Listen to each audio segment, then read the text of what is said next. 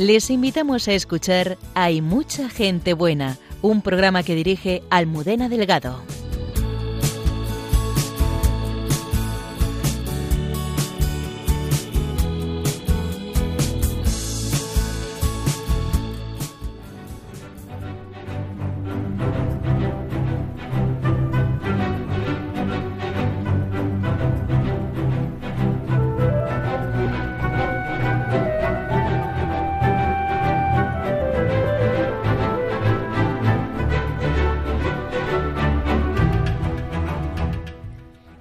Que estaba cambiando, Kiko Argüello y Carmen Hernández, apremiados por Cristo, decidieron buscarle entre los más pobres y se fueron a vivir a las chabolas de Palomeras Altas en Madrid. Desde allí se ha extendido al mundo entero una experiencia de comunidad arraigada en la palabra de Dios y la Eucaristía, el camino neocatecumenal. Aquilino Cayuela, catedrático de Filosofía Moral y Política, biógrafo de Carmen Hernández, nos descubre los orígenes de esta realidad eclesial y la vida de esta mujer que actualmente está en proceso de beatificación.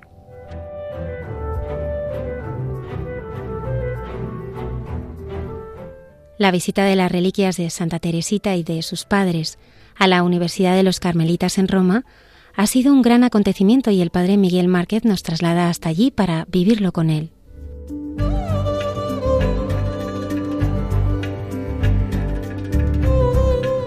Uno de los episodios más controvertidos en la vida de Jesús es la expulsión de los mercaderes del templo, y Cayetana Jairi Johnson nos da algunas claves para comprenderlo.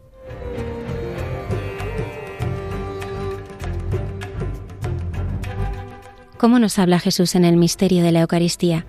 La hermana Carmen Pérez y José Manuel Palomeque reflexionan sobre la vivencia del misterio eucarístico en nuestra vida.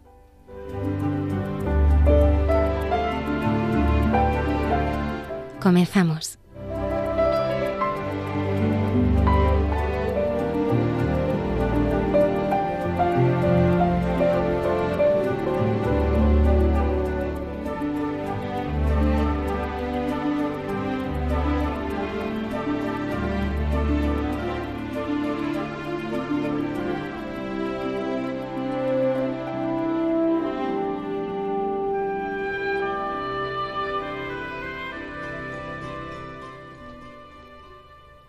Buenas noches y bienvenidos a nuestro programa. Me acompaña aquí en el estudio Mónica Martínez.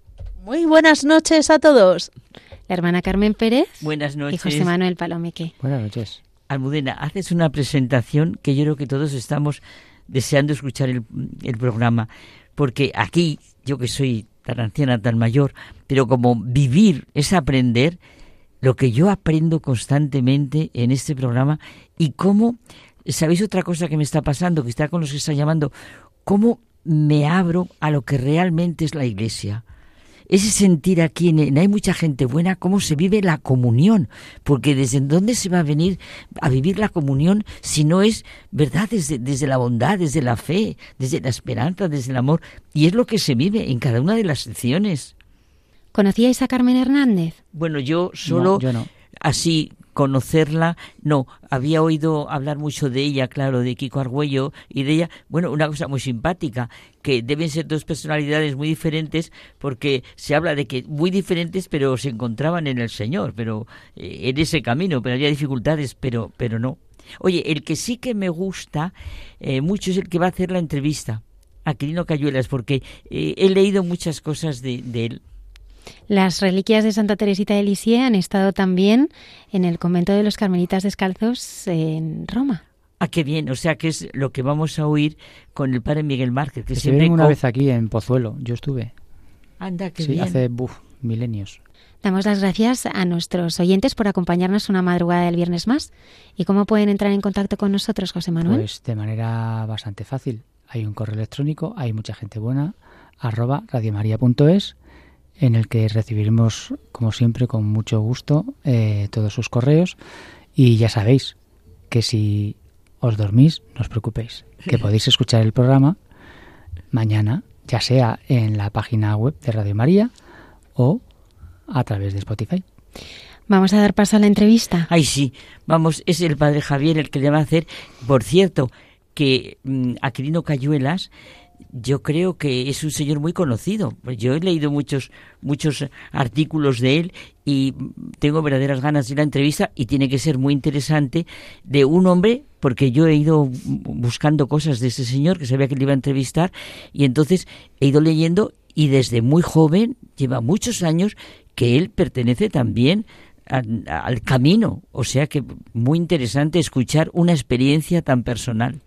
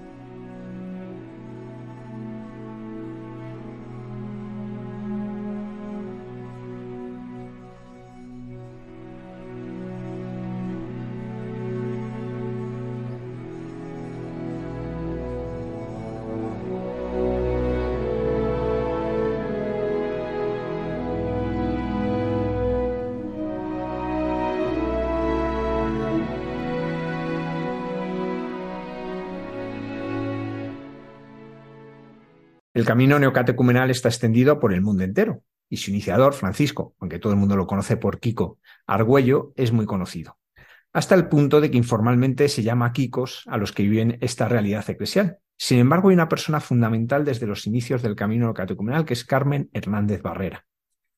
El pasado mes de noviembre se abrió su causa de beatificación y con el fin de conocerla mejor nos acompaña esta noche Aquilino Cayuela, casado y con cuatro hijos, es doctor en Filosofía y Ciencias de la Educación y licenciado en Teología.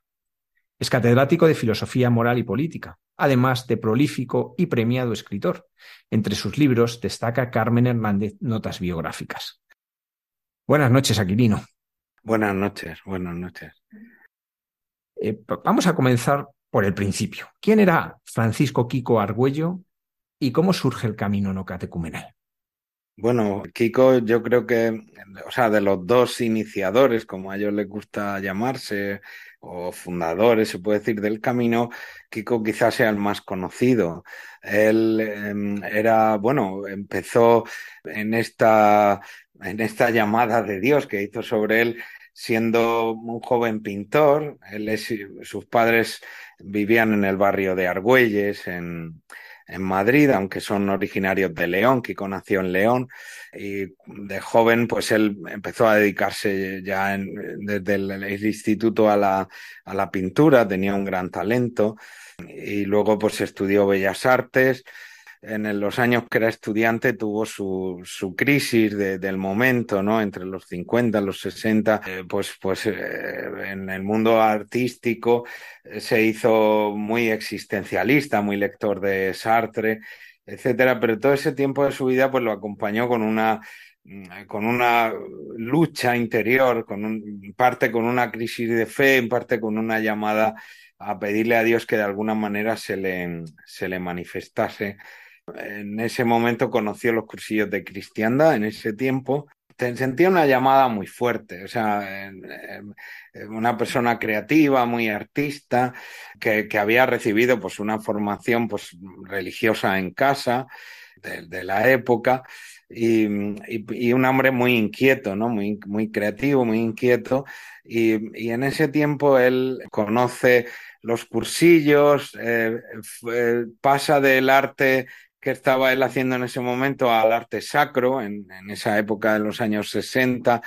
Hace incluso un viaje con un dominico que le invita a ir al norte de Europa, ¿no? Para conocer el arte protestante y viaja, pues a, no recuerdo bien si a Suecia, eh, con este, con este dominico. Y, y en todo ese proceso llega un momento que él decide encontrar eh, también eh, conocen también la espiritualidad de Carlos de Foucault, que es un santo ahora, vamos, recientemente ya canonizado, pero que era una persona a la cual muchos le teníamos gran devoción de siempre, ¿no?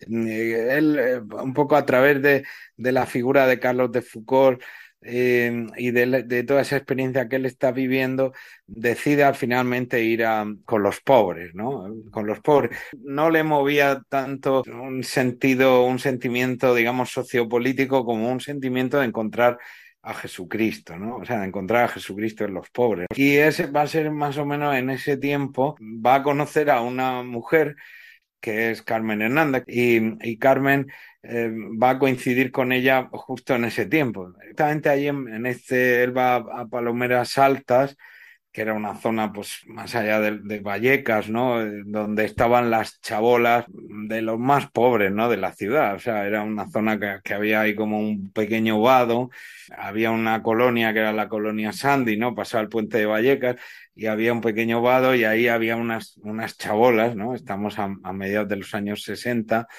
y, y, donde estaban pues gente, pues eso, gitanos, quincalleros, gente muy pobre, que también es el momento también porque que, que gente pues de las zonas rurales, Extremadura, de algunas zonas muy depauperadas de España, pues habían ido a la capital a buscar una mejor vida, ¿no? Y, de hecho, pues, pues toda la zona aquella de, de Vallecas, el, en la otra parte, Palomeras Bajas, el Pozo del Tío Raimundo, todo esto, había una población y él fue a esa zona porque mm, había visto que, que, se había encontrado que, que, un poco la gente más pobre, más pobre, en toda esa experiencia que él había tenido, venía justamente de ese punto, ¿no?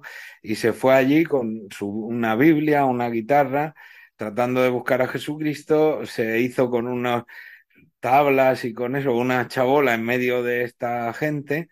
Y ahí pues, va a empezar una experiencia muy curiosa, a vivir una experiencia en torno a la palabra de Dios, en torno también a la renovación litúrgica, mm, una experiencia que luego a los pocos meses van a llevar algunas parroquias de Madrid, eh, que van a ir forjando ¿no? unas catequesis, unas catequesis así de iniciación cristiana, y, de, de eso tan, tan sencillo, ¿no? tan pobre, va a surgir el camino, ¿no? En un contexto además curioso, porque es verdad que en ese momento hay un montón de, de realidades parecidas, ¿no? En esa misma zona, sobre todo en la zona de, así, de Palomeras, de, de toda la zona más, más eh, marginal de Madrid de aquel tiempo, ¿no?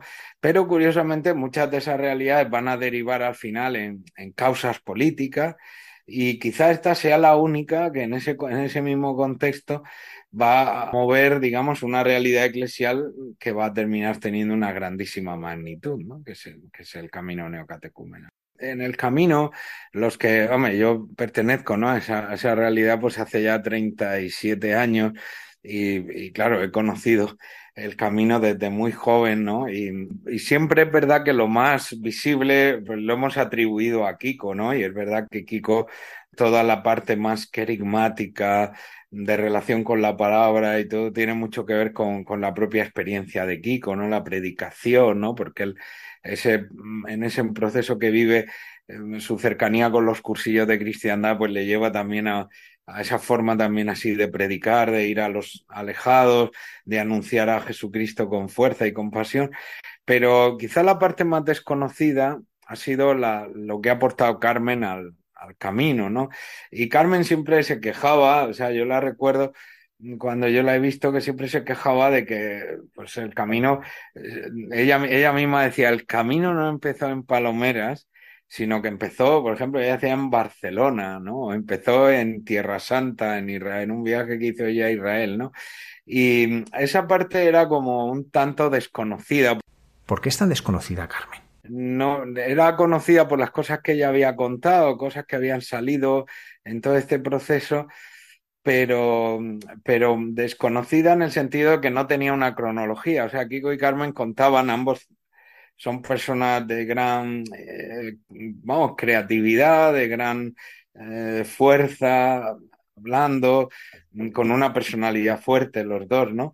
Y entonces, pues ellos han contado siempre eh, muchos detalles de todo aquel momento inicial del camino, de, todo, pero a, veces quizás lo que faltaba era una cierta sistematización, sobre todo cronológica, ¿no? Ahora, al hilo del, del fallecimiento de Carmen, a mí Kiko me encargó mm, trabajar en el, en el, año 2016 una biografía y al final, pues gracias a Dios, pude hacer un trabajo bastante extenso, amplio y conocer un poco la vida de Carmen anterior a conocer a Kiko, que era como una parte muy desconocida. Kiko siempre ha sido más muy expresivo como artista, muy, muy capaz de contar sus vivencias, su vida. Carmen era una mujer reservada y, y más, no sé, más silenciosa, ¿no? Sí que intentaba manifestar sus ideas, pero no tanto su vida, ¿no? Su vida personal, ¿no? Aquilino, ¿cómo era la vida de Carmen antes de conocer a Kiko? Carmen es verdad que tiene un proceso largo anterior, o sea, anterior a conocer a Kiko, que luego sí que va a tener muchísimo que ver con lo que es el camino, ¿no? Porque ella, mm, ella viene de una familia nacida en Soria, pero se crió en Tudela, pues su familia, su padre, bueno, fue un comerciante que llegó a a ser un importante empresario, en, sobre todo, y la familia eh, pues tiene empresas de alimentación, eh, etcétera, pero el padre, que era un hombre bastante para la época, un hombre muy, muy, podemos decir, no digo feminista, eso sería una estupidez, pero sí un hombre que quería que sus hijos y sus hijas fueran iguales, ¿no? Y se empeñó en que ambos tuvieran buenos estudios, buenas carreras. Él tenía entonces una, una empresa de alimentación bastante y quería que todos los hijos, ellas y ellos, participasen en la empresa.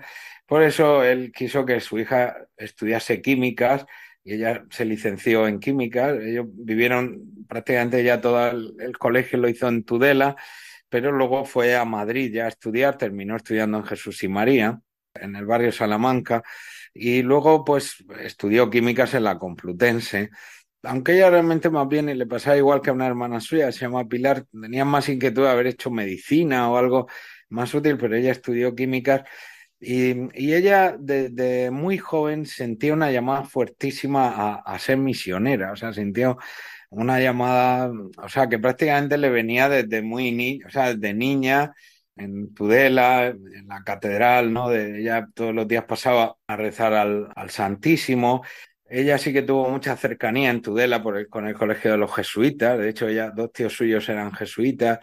Y, ella sintió además una gran devoción de siempre, sobre todo por, con San Francisco Javier. Pero ella sí que tenía muy, muy, muy interiorizada y, muy la espiritualidad de los jesuitas desde el primer momento, que además yo creo que curiosamente también tiene mucho que ver con los orígenes del camino, ¿no? Luego en el camino yo creo que hay muchas cosas que aunque pueda ser remoto, pero la, presencia también de los ejercicios espirituales de San Ignacio y tal está, está en, el camino, ¿no? A través de Carmen, sobre todo, ¿no? Porque Kiko va a ser, yo creo, siempre como un poco más franciscano, etcétera, ¿no? Aunque también Kiko va a tener siempre un gran conocimiento de la patrística, extraordinario, no sé, una cosa, decir, como una intuición extraordinaria con respecto al, a la patrística, hay un dominio extraordinario.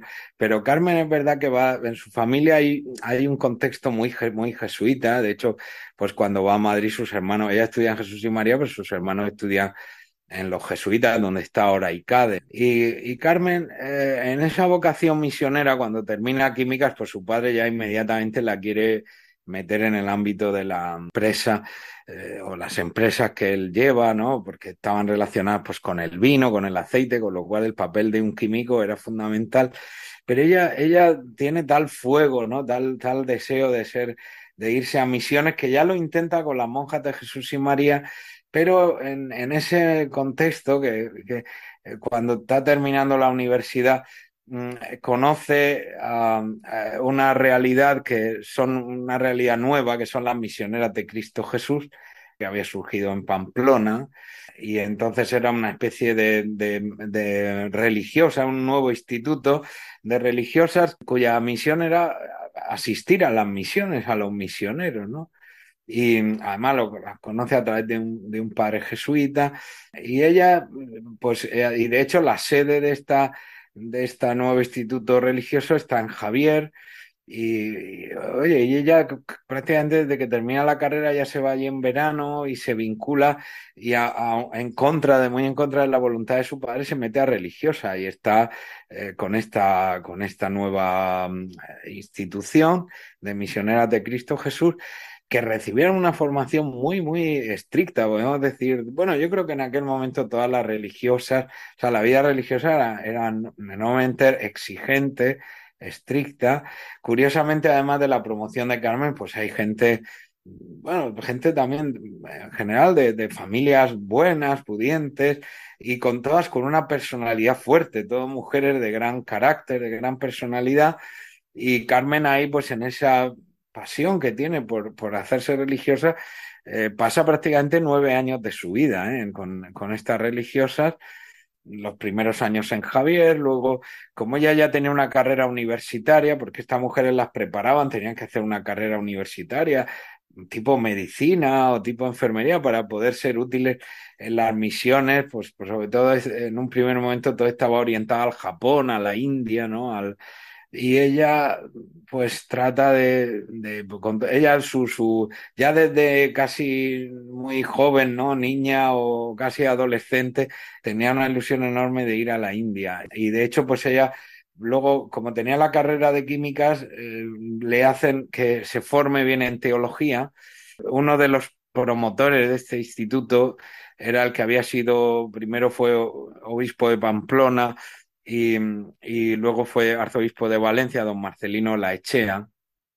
Y don Marcelino Laechea eh, abre una casa de estas religiosas en Valencia cuando él es arzobispo de Valencia y ella pasa tres años en Valencia estudiando teología, hace una lo que ahora sería un grado en, en ciencias religiosas, o no era, no era propiamente los cinco años, sino eran unos estudios de tres años para religiosas pero curiosamente, además, eh, o la eché en aquel tiempo, él en Valencia, verdad que había una gran facultad de teología en aquel momento, y ella se formó con, con los dominicos que, que, estaban en aquel momento y los padres ¿no? que estuvieron en aquel momento enseñando en este instituto, se, se llamaba Sede Sapienti, ¿no? el, el instituto este para religiosas, van a, van a tener parte luego muchos de ellos en el concilio, ¿no? Van a ser consultores o sea, por la orden, sobre todo los dominicos eran gente de gran...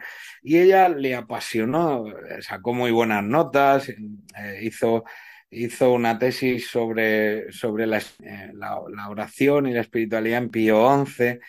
Y, bueno, ella pues se empapó, ¿no? De, de esa, ese momento que era, que ya, digamos, el rumor del concilio estaba ahí, ¿no? Y ella, digamos, se empapó en Valencia con estos, eh, sobre todo con los, con los dominicos, ¿no? Eran todos muy buenos profesores. Y después de esto fue a Londres, porque ella su, su pasión era ver, irse de misiones a la India. Fue a Londres eh, a, aprender inglés, aprender bien inglés. Y, y, en Londres, pues, pues ahí pasó una cosa interesante, que ahí ves la mano siempre de la providencia, ¿no? En todas estas cosas. Y es que eh, en ese momento, en, esta, en este instituto que había crecido mucho, ¿no? Era un instituto pujante, fuerte.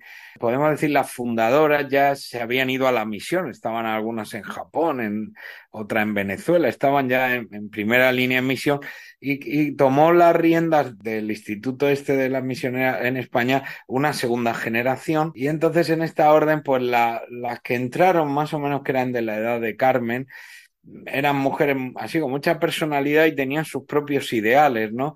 Las que habían tomado las riendas en España querían fijar y pusieron una cantidad enorme de normas y las que eran más jóvenes, pero que eran más, eh, no sé, más, estaban más ilusionadas y tal, eh, querían una mayor flexibilidad. El caso es que ahí, claro, las cosas pues se torcieron y hasta el punto que que empezaron algunas de las compañeras de Carmen por edad y tal a salir de la, del instituto eh, y Carmen eh, fue la, la, que más problemas terminó dando, pero no por nada, sino porque es que ya no se lo quería dejar ni a la de tres, porque las otras, eh, había por ejemplo dos hermanas de Fraga, del que fue ministro, Fraga y Barne, o sea, había mujeres además de un gran carácter, de una gran personalidad, y estas pues salieron, pues vieron que la cosa no, y salieron del instituto Y, Carmen, la verdad es que la lucha que tuvo fue que ella la volvieron, la hicieron llamar a Barcelona, estuvo un tiempo en Barcelona, y ahí ella vivió lo que dice ella como una especie de Getsemaní, ¿no? Porque, porque sufrió mucho, ella no quería dejar, ya estaba a punto, a punto de terminar todo, de, ya de tomar los votos perpetuos, irse a la India, que era su gran ilusión, y por lo que había llevado más de ocho años ¿no? de, de preparación y tuvo pues ahí una, crisis, pero por, por, este motivo externo, ¿no? De, de, gran sufrimiento, ella se resistió, se resistió a que a dejar este obispo la Echea, este arzobispo de Valencia, es verdad que la apoyó mucho, pero era un momento, digamos, controvertido. Y finalmente, pues al final, claro, ya viendo que no la iban a aceptar a tomar los votos perpetuos, ya salió de, de esta orden con gran pena y con algunas compañeras pues se quedó en Barcelona en un barrio muy humilde, en una zona muy, muy marginal, muy humilde. Otras compañeras de ahí fueron hacia Marsella, de, de estas, y más bien pues fue también el momento, era el momento justamente de los curas obreros, de todo esto, y, y ella mmm, eh, pensaron fundar eh, pues su propio instituto religioso para ir a misiones, o sea, para hacer lo que ellas querían hacer, y encontraron un obispo en Bolivia, en donde estaban las minas de Oruro, que las aceptaba, que las acogía si iban allí. Aquilino, ¿qué pasó para que en vez de iniciar una nueva orden religiosa, Carmen acabase en Madrid? Pasó también otra cosa de estas providencial y misteriosa, que en ese mismo contexto, mmm, eh, cuando ya una de ellas se fue a Bolivia y Carmen iba a ser la siguiente, ah, eh, pues eh, ella tuvo, ella tenía siempre un enorme amor a la escritura. Desde niña, pues ella siempre, la historia sagrada, la Biblia, le gustaba muchísimo, ¿no? Y, le, y ya en su vida religiosa, ella había adquirido una madurez, ¿no? A la hora de meditar la palabra, la Biblia, ¿no? De lo que luego en el camino decimos escrutar la palabra, que es algo muy importante. Y ella tenía un gran deseo de ir a Tierra Santa y de alguna manera, como decía ella o diría ella mucho después, conocer la tierra del esposo, ¿no? Conocer la tierra de su esposo porque ella en toda su vida religiosa manifiesta un amor a Jesucristo grandísimo, un amor a Jesús. O sea, no hay, yo en los diarios o en todos los documentos que yo he leído de ella, no hay un solo día que no diga Jesús, te amo, te amo, ¿no? Incluso a veces en momentos de dolor o de sufrimiento o de y entonces eh, se fue a Tierra Santa con una religiosa irlandesa, una de estas de la misma orden que había salido, que conoció el tiempo que estuvo en Londres. En 1963, se, con esta compañera suya, ya después de haber dejado esta institución religiosa, se va a Tierra Santa. Claro, en aquel momento Tierra Santa, ella ya no era una chica jovencita, era, tenía treinta y pocos años iba con esta compañera suya.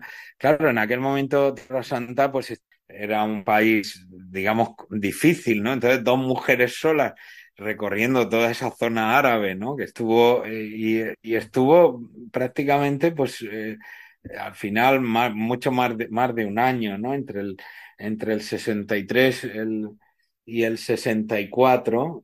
Y ella ahí va a tener una experiencia que yo creo que va a ser muy importante para ella personalmente, pero luego para lo que va a ser el camino, que es mm, como pues todo lo que ella de la escritura, ¿no? Había eh, estudiado, había, había ido, lo va a, vivir, o un poco en lo que sea en el, en el quinto evangelio, ¿no? Allí en, en, la, en la tierra de Jesús mm, y va a recorrer tantísimos lugares, ¿no? Pues tanto de la zona árabe como de la zona judía, va al poco de llegar allí, como ella tenía la carrera de química, era una mujer estudiosa, tenía buenas notas, en, un centro de investigación que hay en Haifa, en, se llama Technion, eh, uno, unos investigadores que estaban estudiando la radiación solar le hicieron un contrato y ella incluso pensó que era una buena oportunidad de quedarse allí, porque ella tenía como un gran, ya desde de, siempre tenía como un gran deseo de, de, porque en Barcelona ella va a conocer al padre, al padre Farnés, a un liturgo joven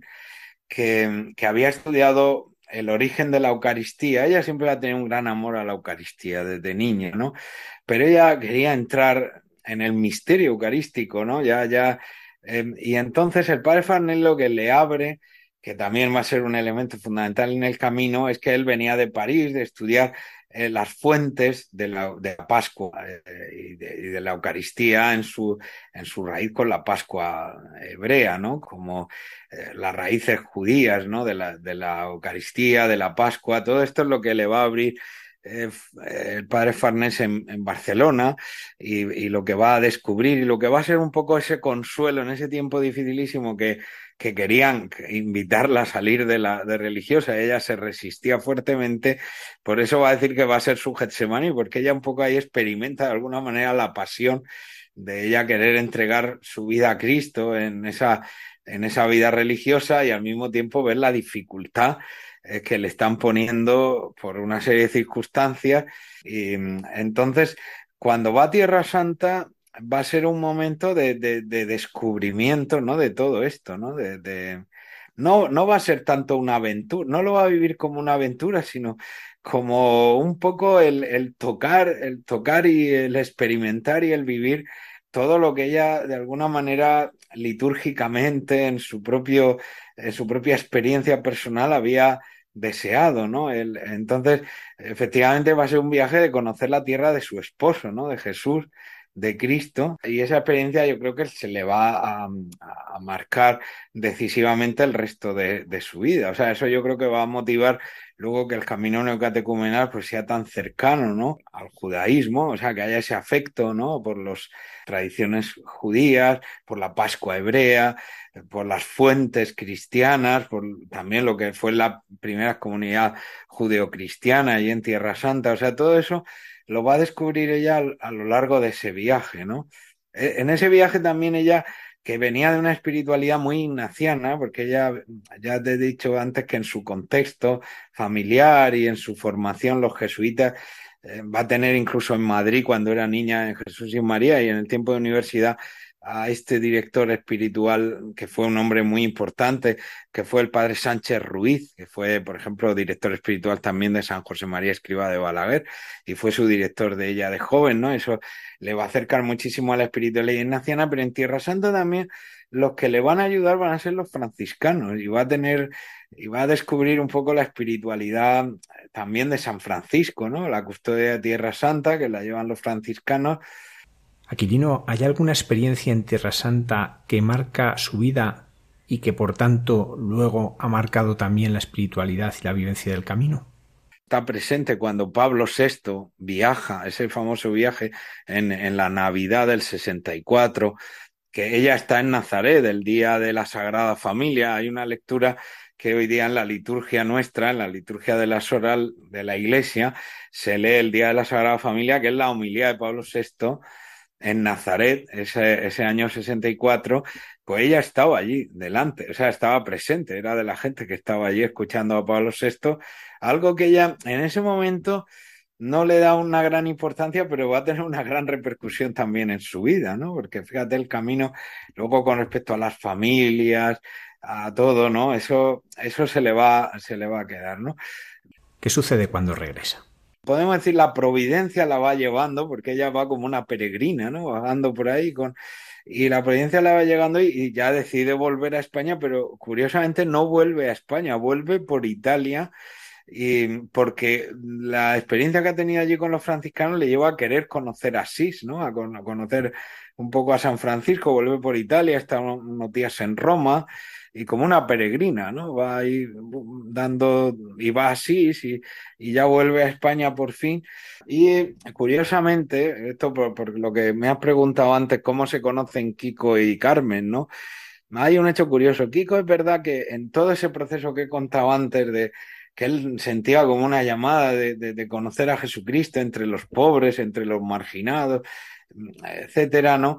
Él conoce a una hermana de Carmen, Pilar se llama, una hermana de Carmen, conoce en ese, en ese tiempo, porque Pilar había estado eh, también más o menos en el mismo tiempo que Carmen en una orden religiosa que también surge en Pamplona, que es la, la, esta religiosa de Villa Teresita, que se dedican a ayudar a auxiliar a las, a las mujeres, pues, eh, no sé, que están en la prostitución, que están... Y esta, esta chica, esta hermana de, Carmen, entonces joven, había estado también más o menos un tiempo largo siendo religiosa ella, ¿no? Y Kiko Y cuando ella también por circunstancias y por cambios dejó esta institución religiosa, y se pero se dedicó también a ayudar, a, seguir ayudando ¿no? a estas personas que se prostituían, también mujeres, también chicos, jóvenes, tal, que se prostituían. Con... Y entonces ahí Kiko eh, la conoció, la conoció en ese momento que él estaba en los cursillos, él quería ayudar a los más pobres, a los más marginados, etcétera. Y entonces estuvo con ella en una especie de proyecto que no llegó a mucho, pero que ayudaban a, a chicas y a chicos que, que, terminaban en el mundo de la prostitución, ¿no? Entonces, y entonces Kiko, pues que le empezó a contar a esta Pilar un poco las ideas, o sea, que él se sentía llamado por Dios y le dijo, tú tendrías que conocer a mi hermana, que es una loca de Dios como tú, le vino a decir algo así, una loca eh, como tú que está ahora en Israel, tendrías que conocer, tendrías que conoceros, porque mi hermana es como tú, es otra loca de Dios que quieren hacer cosas, ¿no? etcétera. Cuando mm, Carmen ya volvió más o menos a mediados de julio del, del 64, vuelve ya a España y entonces le, le dice, le dice, oye, he conocido a un chico, un pintor eran más jóvenes. Kiko y Carmen más o menos tienen unos 10 años de diferencia de edad. Él es más joven.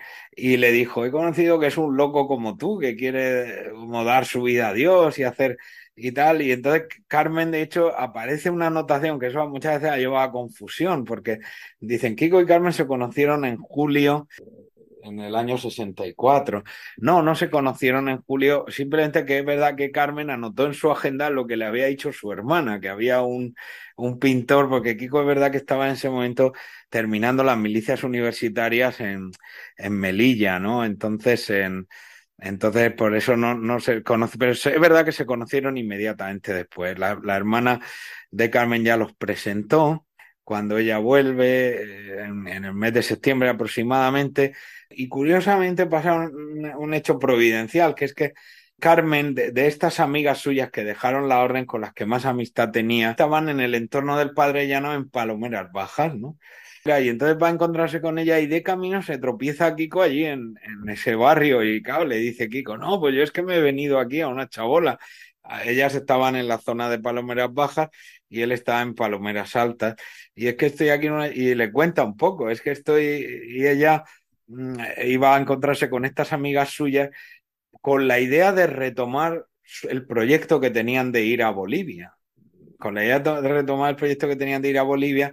Además, Carmen, el tiempo que está en Tierra Santa, la parte final, en ese momento que va Pablo VI, en la Navidad esta, conoce al padre Gautier, que es un importante sacerdote francés, podemos decir fue uno de los pioneros de los curas obreros, y de la teología de la liberación. Tuvo una importante repercusión en aquella época y él también trabajaba haciendo casas ¿no? a los palestinos, a los palestinos cristianos que, que eran pobres y todo esto. Y ella venía un poco con esos dos proyectos, con idea de retomarlo de Bolivia y con idea de hacer un grupo también para ayudar al padre Gautier en Tierra Santa, ¿no?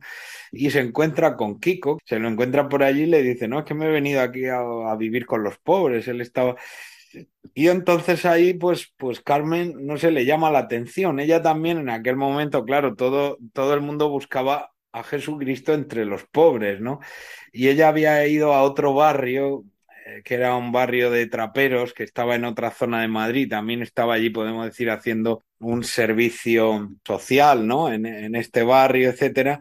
Pero le llama la atención lo que le dice Kiko y va a ver qué es lo que estaba haciendo allí. O sea, tiene curiosidad y va a ver lo que estaba haciendo y entonces allí le va a pasar una cosa muy interesante, que se va a quedar asombrada, que ella que, que amaba muchísimo, como te he dicho, la escritura, la Biblia, que había ido a Tierra Santa para poder tocar, ¿no? Lo que había lo que ella conocía de la Biblia. Cuando va allí queda muy impresionada que estos pobrecitos que se reunían en la chabola de Kiko tenían una experiencia muy real de la palabra, o sea, muy tangible, ¿no? Y muy sincera, o sea, era como que Kiko pues, pues hacía, él empezaba a componer algunos cantos ahí en la chabola, de los que luego se los cantos del camino, entre ellos el famoso resucitó, ¿no? Y entonces tenía también una imagen que había pintado el del siervo de Yahvé, Y ella le impresiona ver que una gente absolutamente pobrísima, sin ninguna instrucción de nada, ¿no? Que pudieran recibir tan, tan de una manera tan directa, tan en bruto, ¿no? La palabra de Dios, ¿no? Que era un acontecimiento fenomenológico, o sea, era como una cosa, eh, un fenómeno.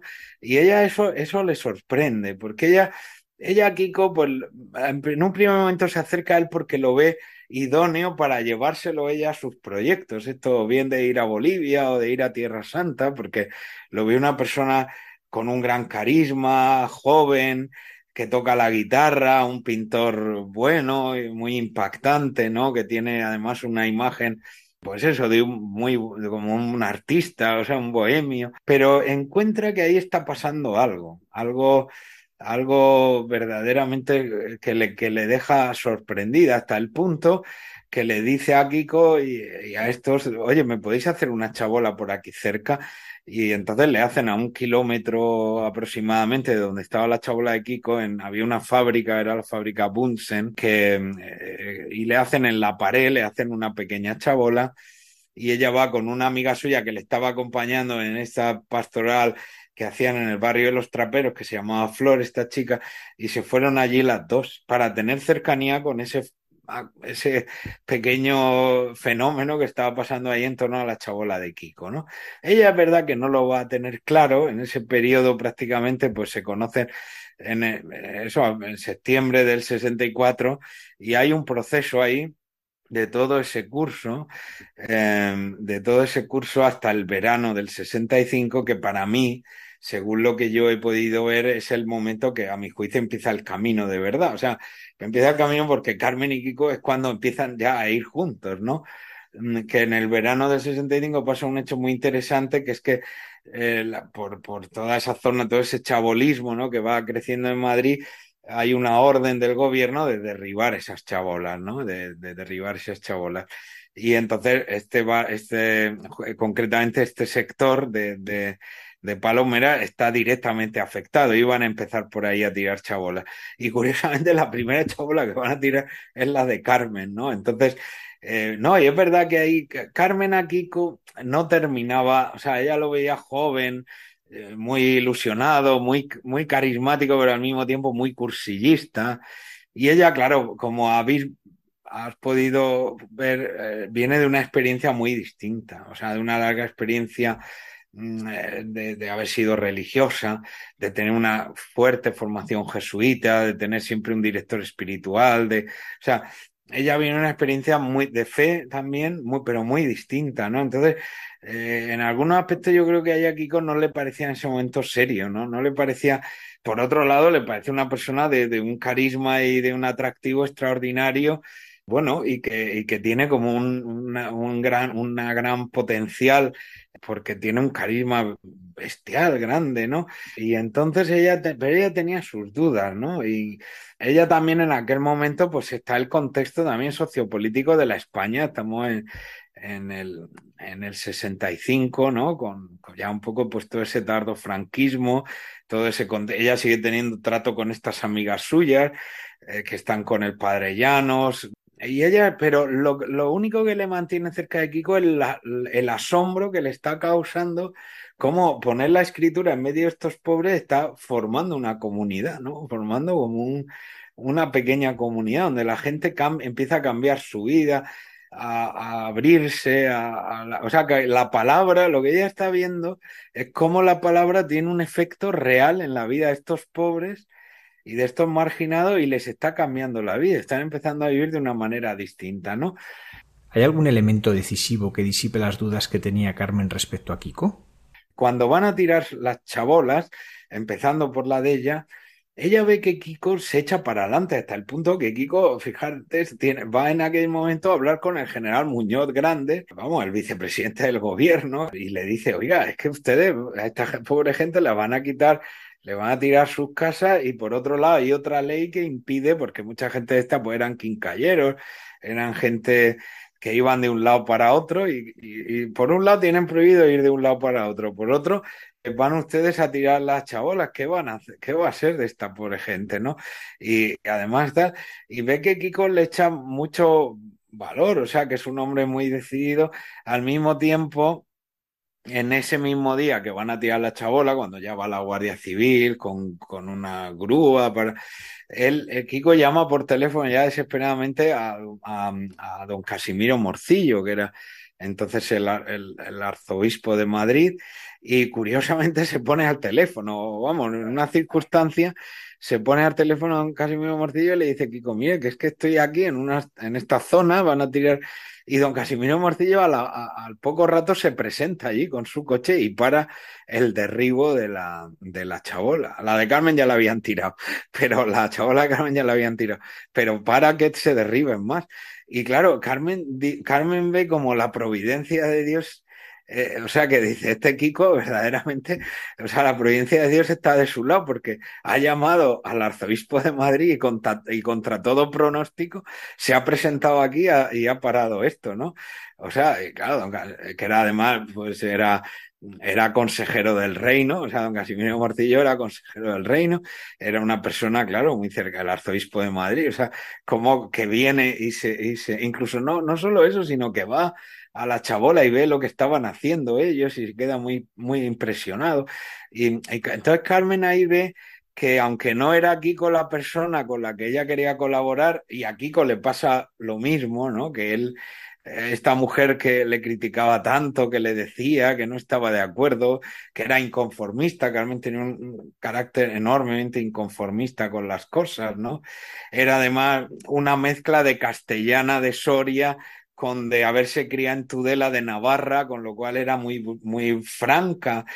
¿Cómo empieza la expansión de esta experiencia que estaba haciendo Kiko? Ese día que de la chabola de Carmen, para mí fue el momento que ellos ya empezaron a. Porque a raíz de eso, don Casimiro Morcillo se interesa por lo que están haciendo y les dice, oye, ¿por qué no lleváis esto a las parroquias de Madrid? Entonces Kiko, que su familia tenía relación, claro, porque vivían en Argüelles y con los, con los de los Sagrados Corazones.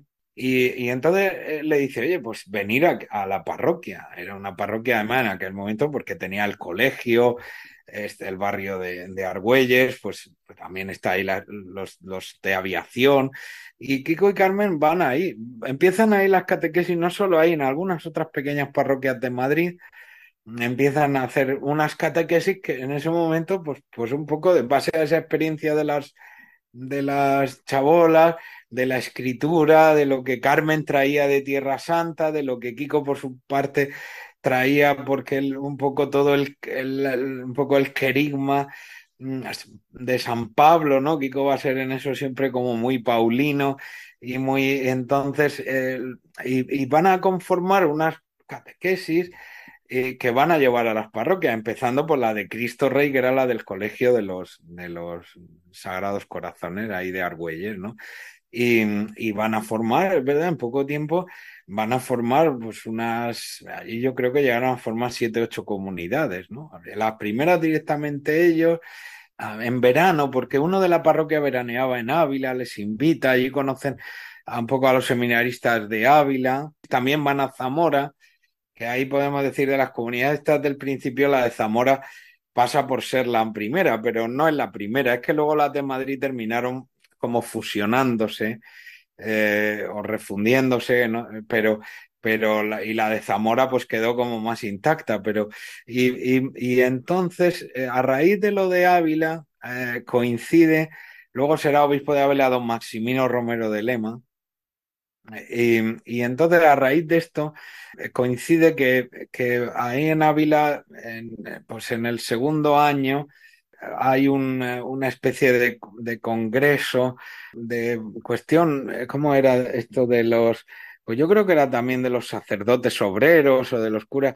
Y bueno, va un cura italiano que les invita a ir a, a Roma, ¿no? Y entonces, pues Carmen siempre tenía dentro lo de, pues hombre, Roma, ahí había, había vuelto de Tierra Santa pasando por Roma, Roma era el corazón de la iglesia, Kiko también, ¿no? Entonces, al final, don, don Casimiro Morcillo les va a hacer una carta de presentación y van a ir en el verano del, del 68 y podemos decir que en ese momento no empieza el camino. Yo creo que el camino ya llevó una trayectoria. De hecho, en la carta, una de las cosas que dice don Casimiro Morcillo es una experiencia que ya, digamos, está eh, comenzando con éxito en Madrid y en otras, o sea, ya hay una experiencia, ya hay un cierto bagaje. ¿Qué supuso Roma en los inicios del camino? Cuando llegan a Roma, pues ellos también buscan ir a lo más pobre, ¿no? Y de hecho van al Borgeto Latino. Carmen es verdad que se va a hospedar en unas religiosas y Kiko se va a estar en una chabola en el Borgeto Latino que le van a acompañar unos seminaristas de Ávila en ese verano del 68 y a raíz de eso van por allí algunos jóvenes de la parroquia de los mártires canadienses de Roma, van algunos jóvenes que estaban haciendo ahí labor social.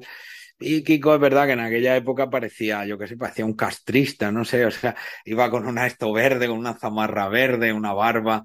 Y oye, le invitan ahí, y es verdad que ahí va a, a producirse un hecho muy sorprendente, porque es verdad que en Roma, a raíz de este primer grupo de jóvenes con los mártires canadienses, también hay algunos matrimonios en esta parroquia y van a hacer en poco tiempo catequesis, al mismo tiempo que en España pues van a ir formando comunidades, ¿no? Y ya esto, ya casi, claro, para ellos es verdad que es como un gran espaldarazo porque es que van al centro de la iglesia, a Roma, y esta realidad pequeña que han ido expandiendo un poquito en Madrid, ¿no? Y en alguna otra diócesis, eh, llega, llega al corazón de la iglesia, ¿no? Y allí es verdad que van a tener una muy buena acogida en ese, en ese, en ese momento, ¿no? Y, que, y claro, esa colaboración entre Kiko y Carmen se va a dar de una manera muy, muy sorprendente, porque es verdad que ellos de carácter son muy distintos. Tienen un fuerte, importante amor a Cristo, o sea, tienen como una, un fuego dentro, una llamada del Señor a,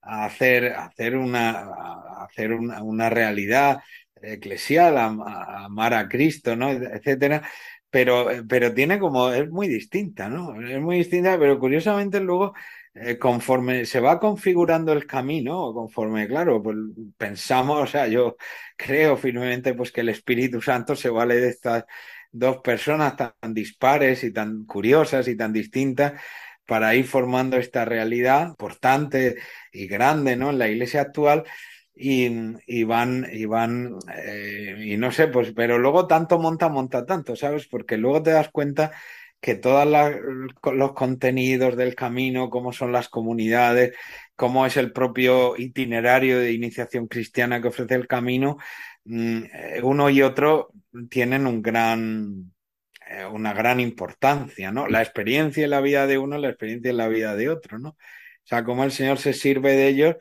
para ir conformando esta realidad, además muy misionera, claro, ellos, Carmen además ese amor a la misión enorme, ¿no? O sea, a Carmen la caracteriza mucho, pues, pues eso, el amor a la escritura, ¿no? El escrutar, ¿no? La oración, ella va a ser siempre de una vida de oración, además muy ordenada, ella ya de muy joven mm, reza los maitines, ya yendo al, en Madrid a Jesús y María, iba antes de las clases a rezar los maitines, a hacer el oficio de las horas, el padre este Sánchez Ruiz le, le lleva a, leer obras de la espiritualidad jesuítica muy importantes, ¿no? Porque de hecho el padre Sánchez Ruiz en aquel momento llevó esa editorial del apostolado, ¿no?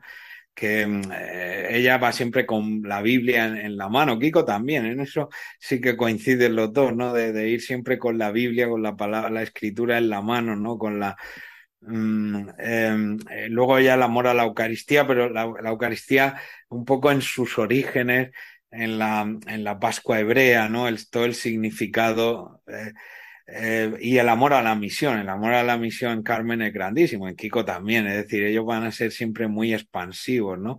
Van a tener luego una vida de apostolado enorme, ¿no? En, la biografía esta de la BAC, que que me encargaron, ¿no? Eh, y añadí como unos apéndices al final, y claro, la cantidad de, de, de, viajes, de convivencias, de encuentros, pues desde con los propios catecúmenos hasta con jóvenes, sacerdotes, seminaristas, ¿no? O sea, toda una realidad que ha crecido tantísimo y que yo creo que ha tenido una importancia capital en la iglesia reciente, junto con otras, ¿eh? que yo vamos, es verdad que yo soy del neocatecumenal, pero tengo un grandísimo afecto, aprecio a las otras realidades que en este mismo tiempo, ¿no?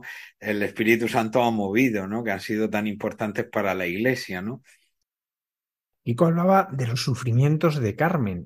Ella no, nunca dijo nada de ellos. De hecho, al desvelarse sus diarios es cuando se empieza a saber. ¿A qué se refería Kiko? ¿Qué es lo que vivió Carmen Carmen, yo lo que he encontrado, es verdad que antes ¿no? de esta biografía, eh, es verdad que hay una serie de diarios personales que ahora, bueno, por supuesto está todo, toda esa documentación personal. Carmen no dejaba un solo día de anotar, tenía agendas o diarios en todo momento de su vida, ya desde joven ella estaba habituada a, anotar pues lo que le, le pasaba por la cabeza, ¿no? Y entonces es verdad que al poco de su muerte, pues claro, aparecieron unos diarios más inmediatos de los que, pero luego han aparecido muchos de sus diarios. Yo he podido acceder pues, prácticamente a la mayoría para hacer su biografía, pero siempre he sido teniendo en cuenta que por la personalidad de Carmen, porque era, digamos, la iniciadora de una gran realidad eclesial, yo este trabajo yo lo he hecho siempre con mucho cuidado, respeto a ella, por supuesto, pero también a, a pensar. Luego vendrá una, por lo menos habrá un estudio de si hay causa de beatificación o no lo hay, y ahora está ese proceso, ¿no? Y entonces siempre yo he sido muy cuidadoso, pero es verdad que se publicaron unos diarios de unos años en un momento determinado, y, en esos años concretamente son unos años que Carmen está en un sufrimiento extraordinario, ¿no? Grandísimo, ¿no? Porque yo a Carmen en lo que he ido analizando, estudiando de su vida, pues que le pasa como a muchas mujeres que Dios las toca, ¿no? Que la Dios las elige o les toca para hacer una, una obra, ¿no? O sea, he encontrado muchas semejanzas, pues yo que sé, muchos aspectos de lo que dice Carmen con las moradas de Santa Teresa, no digamos con las cartas que, que eh, Teresa de Calcuta escribe a sus confesores. Hay unas semejanzas extraordinarias que además es imposible que la una, aunque son contemporáneas, pero hay hasta expresiones extraordinariamente parecidas de experiencias interiores de gran dolor, de gran sufrimiento, ¿no? Yo lo atribuyo fundamentalmente a que Carmen, eh, como, como, yo que sé, como Teresa de Calcuta, como Teresa de Jesús, como la propia Teresita de Lisieux, que también en su momento tiene momentos de gran padecimiento, de gran oscuridad, de noches oscuras, digamos así, de gran de noches oscuras, ¿no? Yo creo que en, el alma de la mujer, en el alma femenina, eh, es más sensible, no sé, para, para percibir, eh, a veces de haber tenido experiencia, yo creo, de una gran cercanía de amor con Cristo o con Dios, a luego lo que es la cotidianidad de no tener eso, yo creo que es lo que causa muchas veces momentos de dolor, o yo por lo menos en lo que he estudiado, he leído de Carmen, he contrastado de tantas veces que va diciendo, esto para mí es una de las fuentes, ¿no?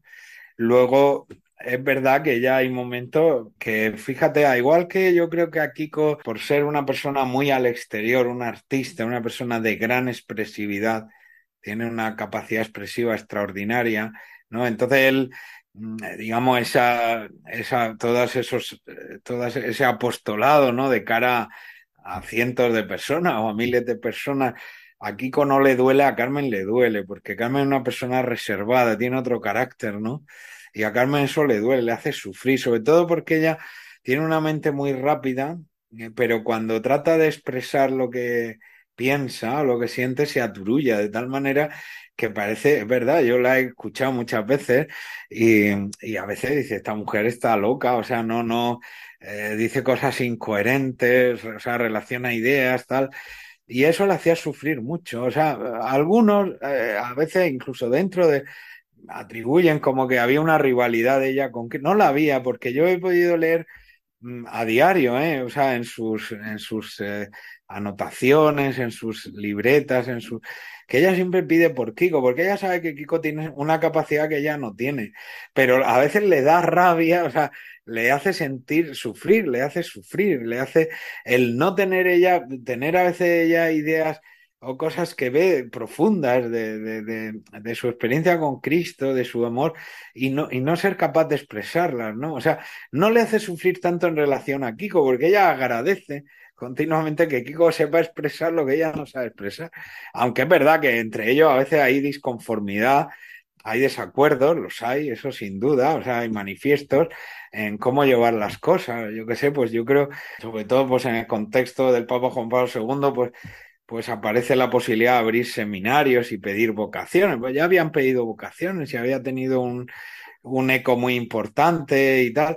Pero Carmen, por ejemplo, no eh, le hace sufrir mucho, por ejemplo, eso de abrir seminarios, no lo, no lo ve. Aquí con eso no, no, no tiene tanto problema, pero ella, eh, digamos que todas, todos estos momentos que en el camino se ha ido abriendo a, a situaciones nuevas, pues fíjate, pues pedir vocaciones, abrir seminarios, eso ellos nunca lo hubieran pensado, ni siquiera lo hubieran querido en un momento, ¿no? Pedir familias que van a misión, a sitios difíciles, arriesgando su propia vida, los hijos. Ella todo eso le hace sufrir, o sea, para ella todo eso es un peso, ¿no? Que no digo que para Kiko no lo sea, Kiko es responsable, ¿no? Pero Kiko lo vive de otra manera, ¿no? O sea, lo vive cada uno de una manera muy distinta y ella eh, todo, todo ese peso le hace sufrir, le hace el éxito del camino en determinado, le hace sufrir, o sea, ella es tímida, es reservada, ¿no? Es verdad que tiene liderazgo, porque en la época que fue religiosa lo tenía, pero luego ella es una persona muy de, de mundo interior, ¿no? O sea, es muy al interior, por eso era tan desconocida su propia vivencia de Cristo, sus sufrimientos, Kiko lo dice, yo no me podía imaginar que esta mujer estaba sufriendo tanto. También es verdad que hay un momento en su vida, que ya van a ser los años finales, que tiene un, una caída en Corea y a raíz de eso, bueno, tiene una cosa muy desafortunada porque tuvo que hacer un viaje de Corea con dos con dos costillas rotas, un viaje larguísimo hasta París, luego, en fin, y luego, o sea, y tardaron mucho en ver el problema que tenía. Ella estaba con unos dolores terribles, todo eso se le complicó, luego en otra caída tuvo, a partir de ahí, también por la edad que tenía, eh, se le rompieron dos vértebras, no sé, va a tener como ya un tiempo muy doloroso, ¿no? De, enfermedades muy dolorosas y, que se añaden a veces a su dolor interior, ¿no? Y, curiosamente, en ese contexto, ella no deja de ir con hasta el final prácticamente, hasta que ya no puede más, hasta el límite de su fuerza, no deja de ir con Kiko Argüello y con este, con el padre Mario, ¿no? Que les acompaña eh, porque quiere estar, o sea, quiere estar, o sea, quiere llevar el camino, ¿no? En, ese tiempo, ¿no? Y, ahí es verdad que, podemos decir, también físicamente se agudizan sus dolencias, ¿no? Y, y es verdad que es una persona que yo creo que los propios del camino no la conocían. O sea, quizás esta biografía y el contexto ahora de abrirse un proceso eh, sí, porque siempre hemos pensado como que ella era la estudiosa o la cerebrito. No, no, ella tiene una vida muy intensa. O sea, por lo que has visto, que te he podido mm, contar, mm, tiene una vida realmente muy, muy intensa, muy apasionante, ¿no? Porque siempre se han quedado un poco a veces en la anécdota. Es verdad que ella cuando iba al Vaticano, sobre todo en la época de Juan Pablo II, que le caía simpática, le daba eh, pero como que ella pues fumaba en el Vaticano, tenía... Yo, fíjate, eso no creo que era tan importante. Lo que pasa es que es verdad que ella era, era valiente de decir las cosas, a veces, a veces incluso de manera a lo mejor un poco inapropiadas, ¿no? Pero, pero fíjate que normalmente esas cosas que han pasado así más inapropiadas, lo que justamente ella decía es que ¿por qué un obispo, un cardenal que tiene la cabeza bien, que tiene una gran experiencia y sabiduría, en la iglesia, ¿por qué se tiene que jubilar en una edad determinada? pues que si está bien, él quiere, eh, tiene la cabeza bien, oye, que siga siendo, y es un buen pastor, pues tiene una sabiduría, no sé, eran cosas de ese tipo, eran siempre, porque otro, otro elemento muy llamativo de Carmen es el amor a la iglesia tan grande que tiene, ¿no? O sea, mm, por lo que yo te he contado antes, eh, a mí, a mí personalmente, al hacer todo este trabajo, siempre me he preguntado, ¿cómo es posible que en el contexto, yo que sé que está en ese, en ese año 64, 65, en toda la zona periférica de Madrid, que está por un lado Mariano Gamo, por otro el Padre Llanos, cerca de ellos en la colonia Sandy había un francés que no recuerdo, eh, pero era todo gente. ¿Y por qué Carmen, que en ese momento ella venía muy cercana al Padre Gautier, ¿no? Y estaba pues también como todo el mundo yo creo que todo el mundo de iglesia en ese momento atraída por la cuestión social, que Carmen no se abandona y no se va, por ejemplo, con sus amigas eh, o algunas de sus amigas terminan fundando comisiones obreras, por ponerte un ejemplo, eso es un hecho real. ¿Y por qué? Porque ella amaba muchísimo a la iglesia, o sea, hay algo que en momentos de zozobra que ha tenido el camino, sobre todo en los primeros tiempos, Mm, ella, eh, quizá por eso también, por esa formación tan de los jesuitas tan tenía un gran amor a la iglesia, ¿no? Y un gran amor al Papa, a la figura de Pedro, ¿no? Y eso, y eso lo va a tener hasta el final de su vida. Kiko también lo tiene, ¿eh? O sea, no, no lo digo, no lo digo porque Kiko, jolín, eh, es que ellos siempre son de una fidelidad grande a la iglesia, ¿no? y tal, pero Carmen es verdad que llama la atención, ¿no? El, profundo amor a la iglesia. Aquilino, ¿cuál es la clave para que al contrario que sucedió con todas estas realidades que nos contabas, que tiene una deriva muy social y política, el camino neocatecumenal no pierda su horizonte evangelizador? Porque Kiko buscaba otra cosa, Kiko no buscaba ninguna acción sociopolítica ni nada de esto, pero Carmen en el, en, absolutamente tiene un amor tan grande a la iglesia y a Cristo o sea, en el sentido más profundo, que no, o sea, que de ninguna manera, o sea, eh, no, o sea, ella de hecho además le duele ver que estas amigas suyas con las que ella tenían proyectos van tomando cada vez más esa deriva y, van como saliendo de un quicio que para ella es, Cristo, es Jesucristo, ¿no? Eso, eso, no sé, eso te puedo contar, ¿no? No sé si te parece Aquilino Cayuela, autor de Carmen Hernández, Notas Biográficas. Muchísimas gracias por habernos acompañado esta noche y ayudarnos a descubrir a esta mujer fascinante que es una de las grandes mujeres en la Iglesia en el siglo XX y principios del XXI. Muchísimas gracias. Muchísimas gracias a vosotros. ¿eh? Ha sido un placer, de verdad.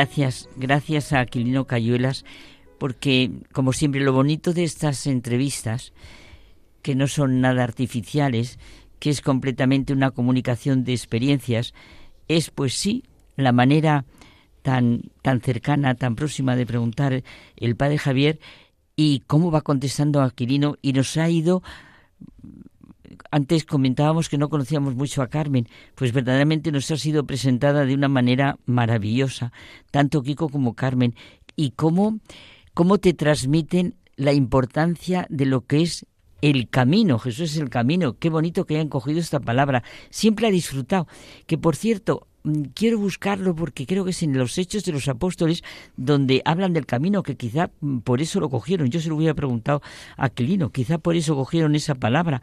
Eh, un camino que es el que tenemos que hacer todos nosotros. Y me ha encantado porque es lo que necesitamos, el escuchar de la palabra. Cómo ponen de manifiesto el escuchar de la palabra, que es lo que nos alimenta constantemente. Y después también me ha gustado muchísimo que es verdad que la palabra tiene un efecto real. ¿Y cómo se ve la apertura a los carismas, la apertura a la riqueza de lo que es el Espíritu Santo en estos carismas que va viviendo y teniendo cada uno, ¿no, José Manuel? Sí, bueno, eh, los dos, yo por, lo que decía en la entrevista, porque yo reconozco que Carmen Hernández había visto, había leído alguna vez alguna cosa y tal, pero mm, no tenía un conocimiento claro de ella.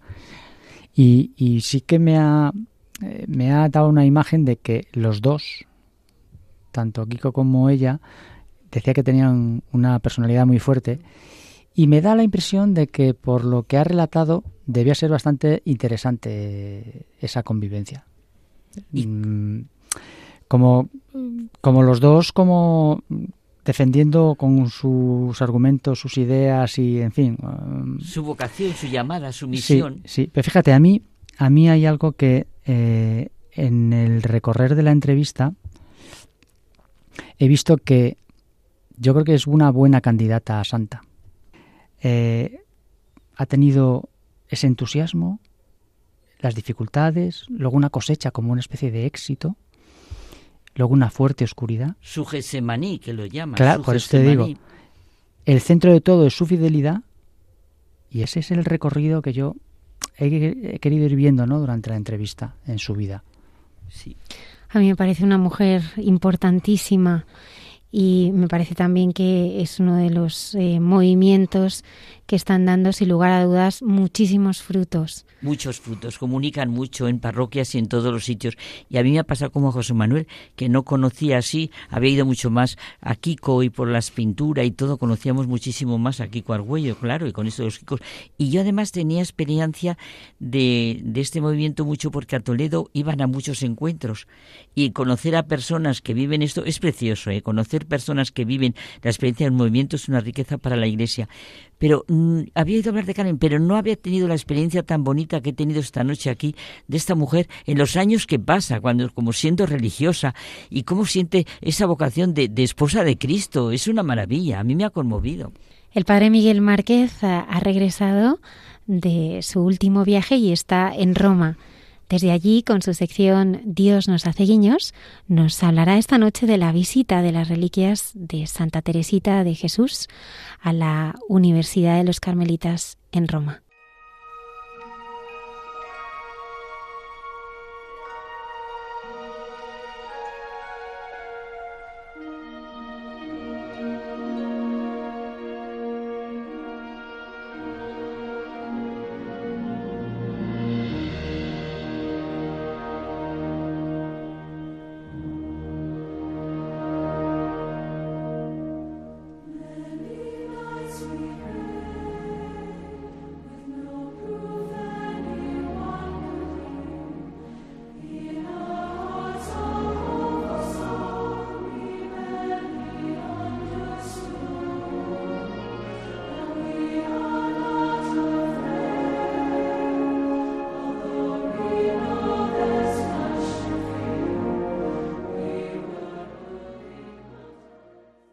Buenas noches, espero que estéis bien. En este momento, lo primero de todo es avisar que, que nadie se asuste de la voz de la gripe o el resfriado. En estos cambios de ir y venir, pues algo de frío he cogido en algún momento y, y, nada, una gripe que suelo tener así tres días o cuatro, pero sin mayor problema, que nadie, que nadie piense otra cosa. Bueno, pues os quiero compartir cosas tan, tan especiales vividas últimamente. Hemos tenido ayer un encuentro precioso en nuestra facultad del Teresianum con las reliquias de Santa Teresita y de sus padres, eh, Luis Martín y Celia Guerín, las dos urnas, la más pequeñita de los padres y la urna grande de Teresita. Una celebración que estaba abarrotada de gente, muchas religiosas, muchos religiosos, mucha gente compartiendo, muchísimos concelebrantes del Teresiano y de otros lugares, muchos sacerdotes, tantísima gente. El Papa estuvo con las reliquias también un día anterior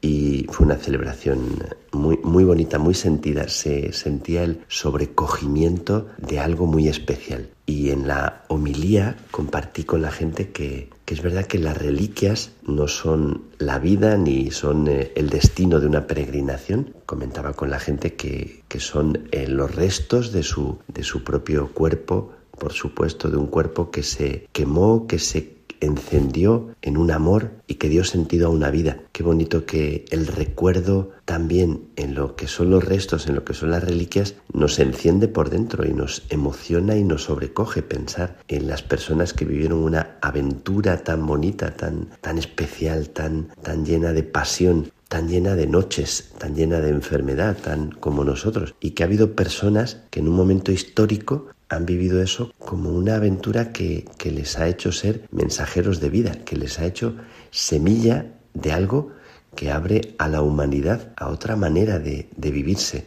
y que nuestra historia no está cerrada en el odio, en el fracaso, en el enfrentamiento, sino que hay personas que tienen un mensaje y que viven una experiencia muy bonita de, comunión, de esperanza, de, en medio de, de la realidad que también les atravesó a ellos. Bueno, las reliquias de Santa Teresita, que es un personaje tan, tan especial, a cualquier sitio del mundo que voy encuentro alguna imagen de ella o personas que han sido tocados o marcados por su espiritualidad.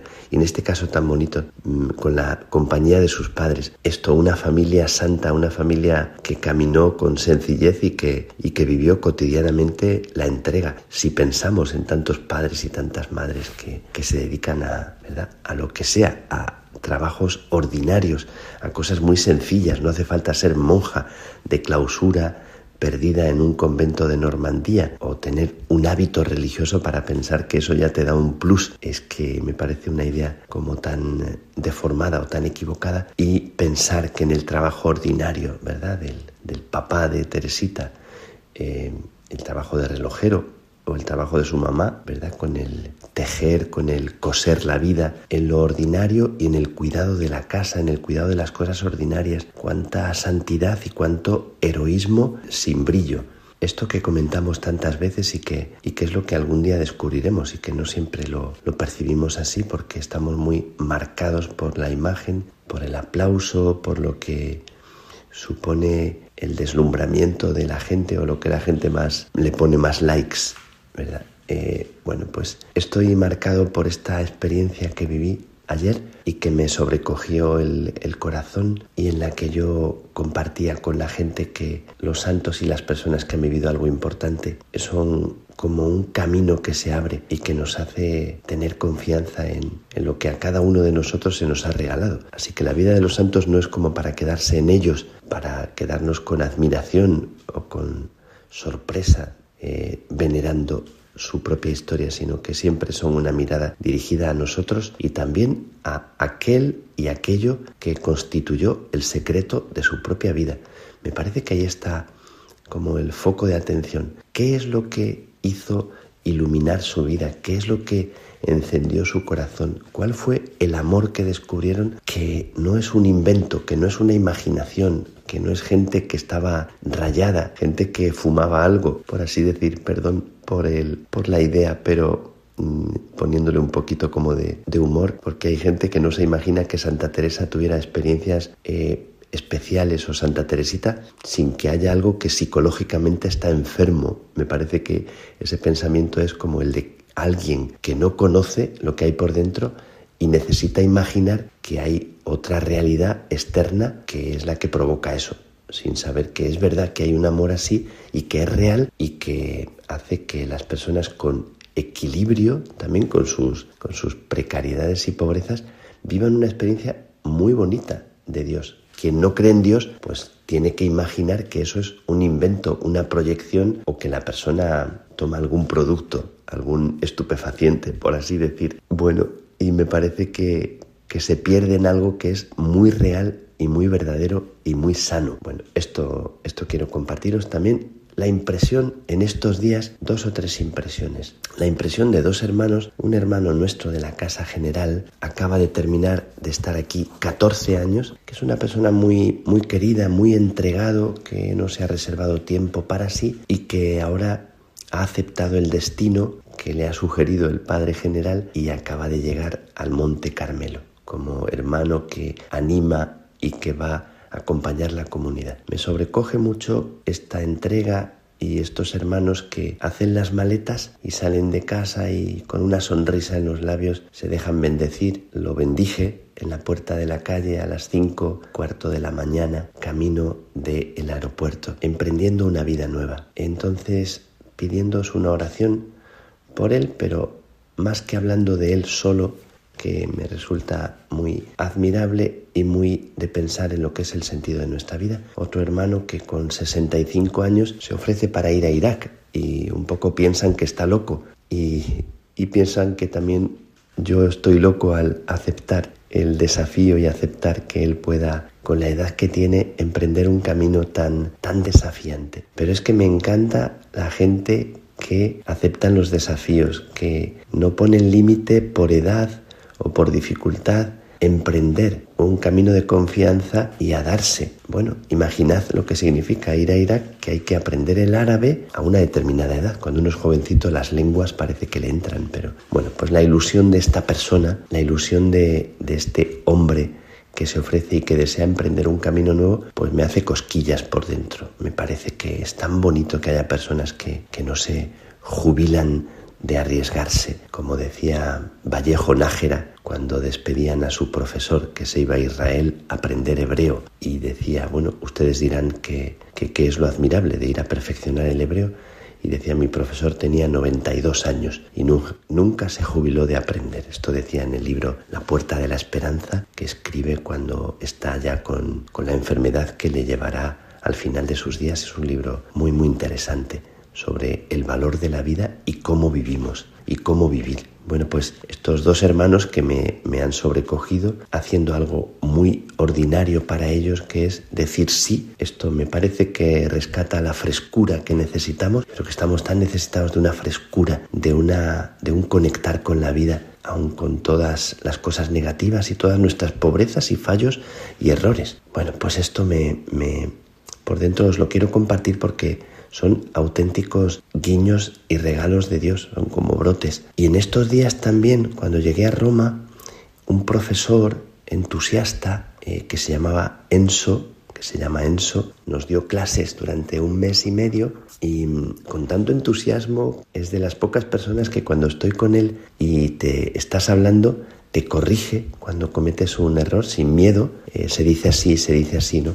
La gente normalmente tiene como un poco de respeto para no hacerse pesados corrigiendo, pero a mí me parece que es bonito el dejarse corregir y también que la otra persona no tenga miedo para enseñarte. Bueno, pues Enzo, que tenía 68 años, hace unos días murió de un infarto en una excursión con alumnos de Estados Unidos creo, y le dio un infarto y fue fulminante y nos hemos quedado así como impactados, sobrecogidos, como en un momento la vida se va, era una persona llena de también de vitalidad, de entusiasmo, siempre muy con los ojos y con, y con la vida así encendida, me parecía una persona eh, siempre con esa actitud de interesarse por tus cosas, por nuestras cosas, y daba clases también a nuestros estudiantes del Teresianum, a los que llegan para aprender el italiano y era muy buen profesor. La reflexión viene porque en un momento determinado es verdad que la vida se nos va, eso que decía mi madre, se nos va la vida,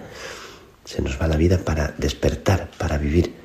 Así que pensando en las reliquias de Teresita y de sus padres, que parece que ponen fuego y que siendo cenizas o siendo carne ya inerte, parece que encienden algo en el corazón de, de la vida de uno mismo, a veces tan cómoda, tan eh, hecha a protegerse y sin embargo parece que le empujan a uno a un desafío, a una aventura que todavía no está eh, estrenada y que está siempre por vivir. Cuando uno vive así, la aventura está siempre por descubrir.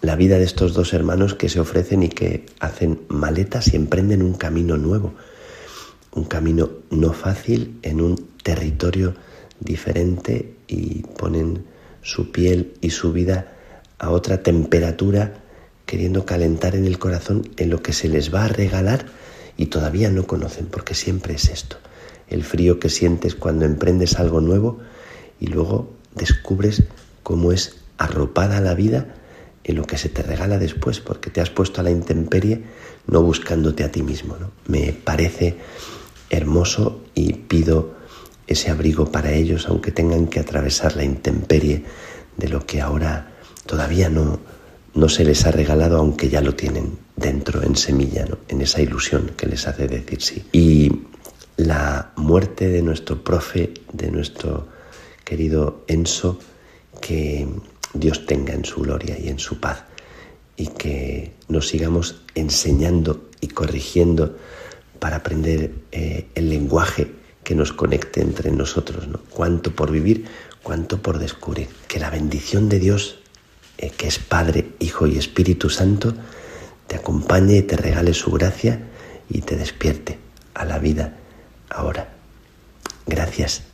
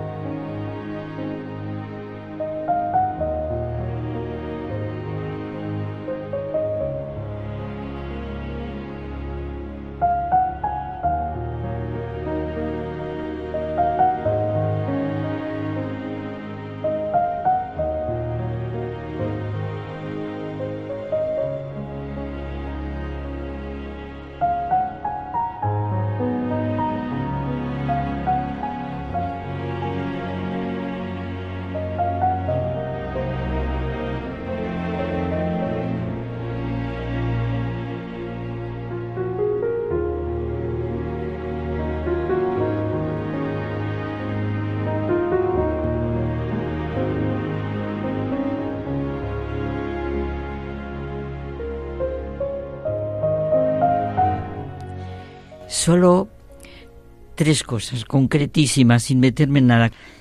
Dejarse bendecir, lo que me ha comunicado. Que yo me deje bendecir, Señor. No poner límite a un camino de confianza. Nunca poner límite a un camino de confianza. Y fijaos a mí lo que me, me, vamos, me llama y me tira esto. No jubilarse de aprender. Eso lo ha dicho. Claro, porque la puerta de la esperanza está ahí. Pues nada, no me puedo jubilar. Cayetana Jairi Johnson nos trae uno de los episodios más controvertidos en la vida de Jesús, es la expulsión de los mercaderes en el templo. Oye, qué bien, porque oyendo a Cayetana, seguro que nos iremos a leer después a los cuatro evangelistas, porque lo narran los cuatro y es muy interesante, la casa del Padre, la casa de Dios, o sea, verdaderas ganas de oír a Cayetana para después leer los cuatro. Cayetana Jairi Johnson, Jesús en su tierra.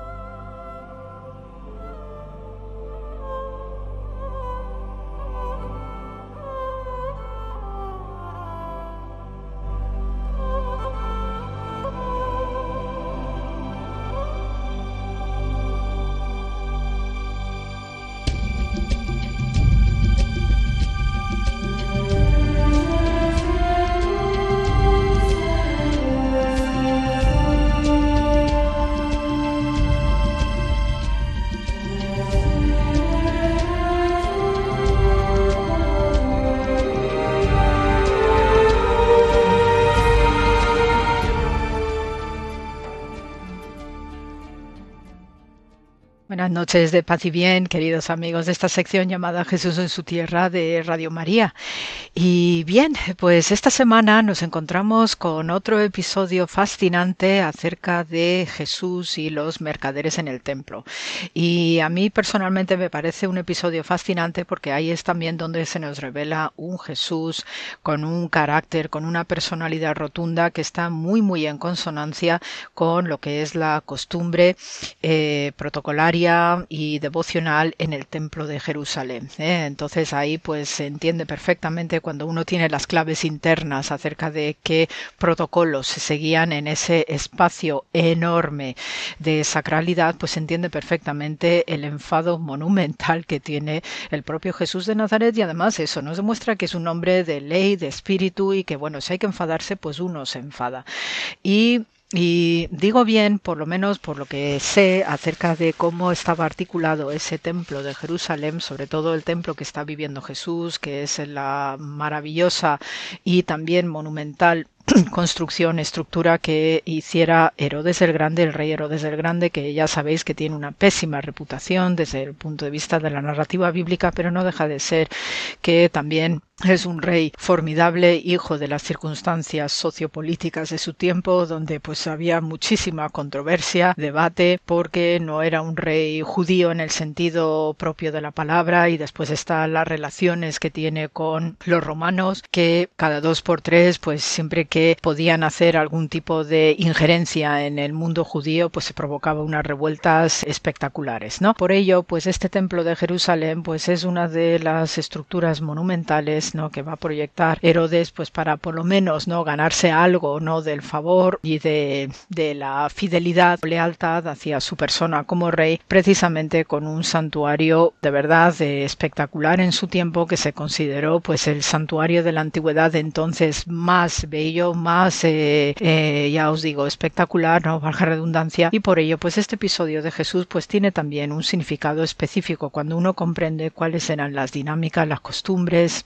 que había en el interior del santuario. Entonces hay que tener presente que lo que Jesús está azotando pues es precisamente las mesas de los cambistas y todo lo que es la parte digamos material de lo sagrado interpretado de una manera torticera por parte de estos cambistas. Y digo por qué. Porque eh, lo que es eh, toda la esplanada monumental de lo que es ese antiguo templo que hoy es la esplanada de las mezquitas en actual Jerusalén y cuando uno mira las imágenes pues de verdad es un señor espacio eh, descomunal pues tenemos también los lugares propios de esa esplanada, los espacios concretos muy bien eh, tasados y eh, siguiendo unos protocolos específicos en función de lo que son los elementos sacerdotales, que es lo que domina ese espacio. Por ello, la digamos la parte material, humana, terrenal debe quedar siempre fuera y cuando uno accedía por cualquiera de las puertas que eh, de acceso de este de esta gran esplanada que construyera Herodes el Grande, pues tenía que entrar con una corrección,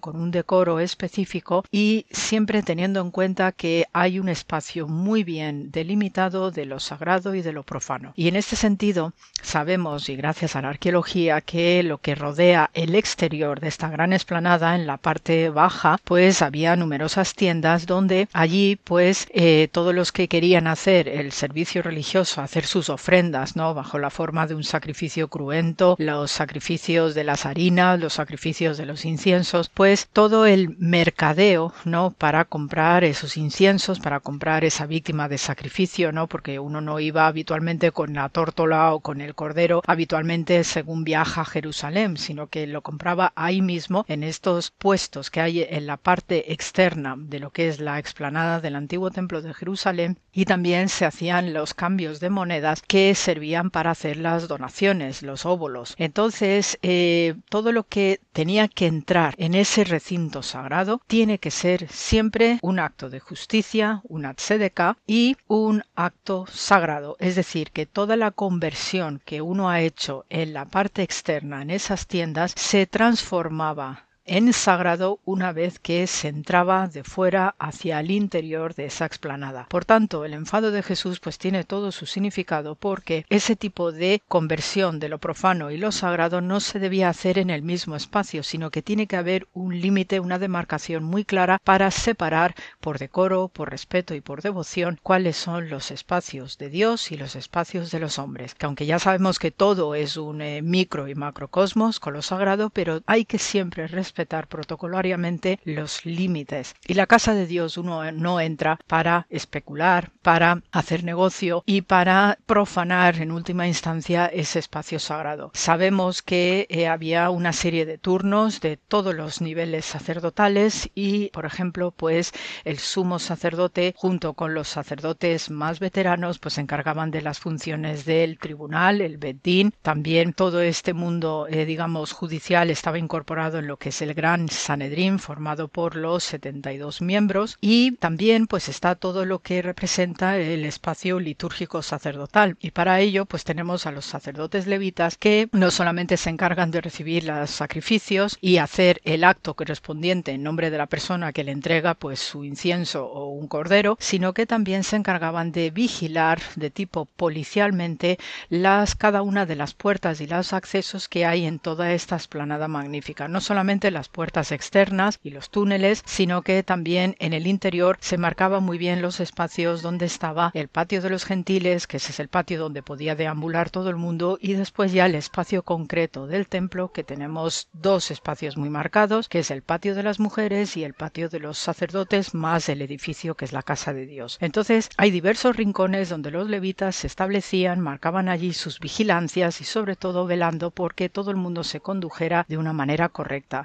Llevando el objeto o los dineros santificados para su función eh, sobrenatural y devocional y piadoso con tu Dios. Por tanto, el hecho de que viera a Jesús, pues a esos mercaderes que ya habían cambiado los espacios y habían profanado poco más o menos pues el espacio santo, pues eso le causa una ira profunda. Y además porque también se eh, había detectado que había ciudadanos judíos que eh, hacían donativos importantes para obras de mantenimiento de conservación del templo de Jerusalén. Y entonces pues esos dineros los depositaban en lo que es la zona de la tesorería del templo y para ello los romanos cada vez que se olían y permitidme la expresión no se olían que había ciudadanos que depositaban dineros para obras de mantenimiento del templo de Jerusalén pues entonces a veces aprovechaban aprovechaban, como hizo Pilatos, para saquear esa tesorería y eso también era una gravísima profanación desde el punto de vista romano, donde las leyes romanas protegían exquisitamente los santuarios. Estas acciones que hizo Pilato en su momento, pues eran gravísimas, porque entrar en un recinto santo para llevarse los dineros que están allá acumulados no es de recibo y es una, ya os digo, que es una auténtica profanación desde el punto de vista romano. Entonces, estos sacerdotes levitas pues se encargaban de velar por que todas estas circunstancias que os digo de una manera muy muy resumida pues se llevasen a cabo con toda la rectitud, con toda la corrección y con todo el decoro. Se lava porque la gente también entrase vestida de una manera determinada que habitualmente tiene que consistir en llevar pues una ropa eh, limpia, tiene que entrar la persona también limpia, eh, entra con su sacrificio bajo la forma de animal, bajo la forma de incienso, bajo la forma de dinero y entraba descalzo porque también hay una analogía con eh, el hecho del episodio ¿no? de la zarza ardiente y Moisés que le dice Dios a Moisés descálzate porque estás en terreno santo. Por tanto, pues todo este tipo de acciones ¿no? de estos mercaderes que se suben a ese espacio donde hay una serie de protocolos muy muy estrictos, pues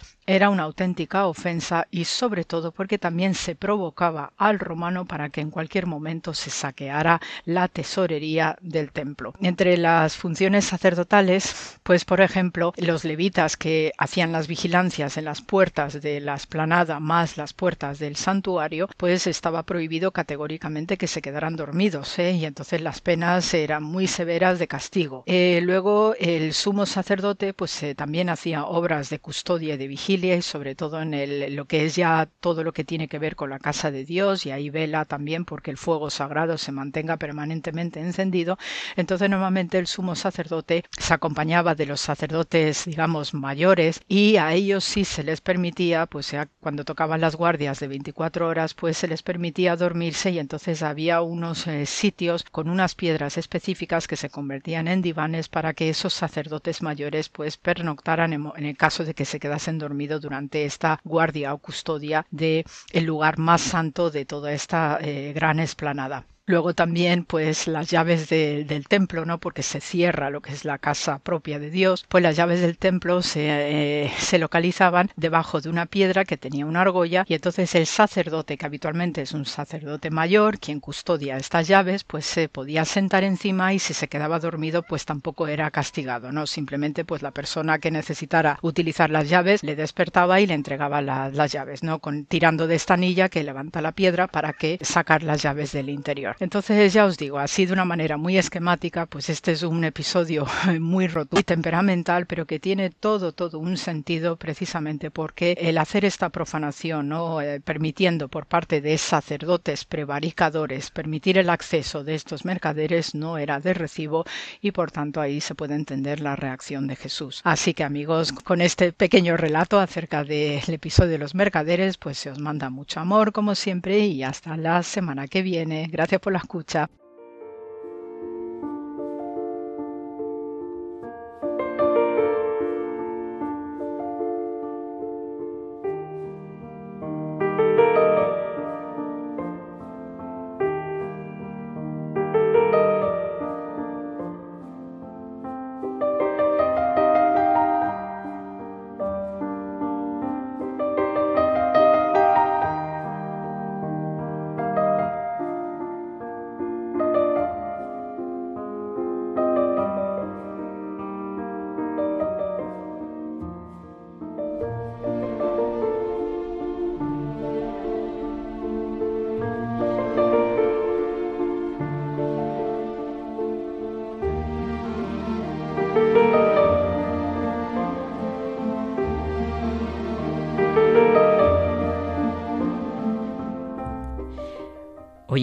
Ha sido precioso, ¿eh?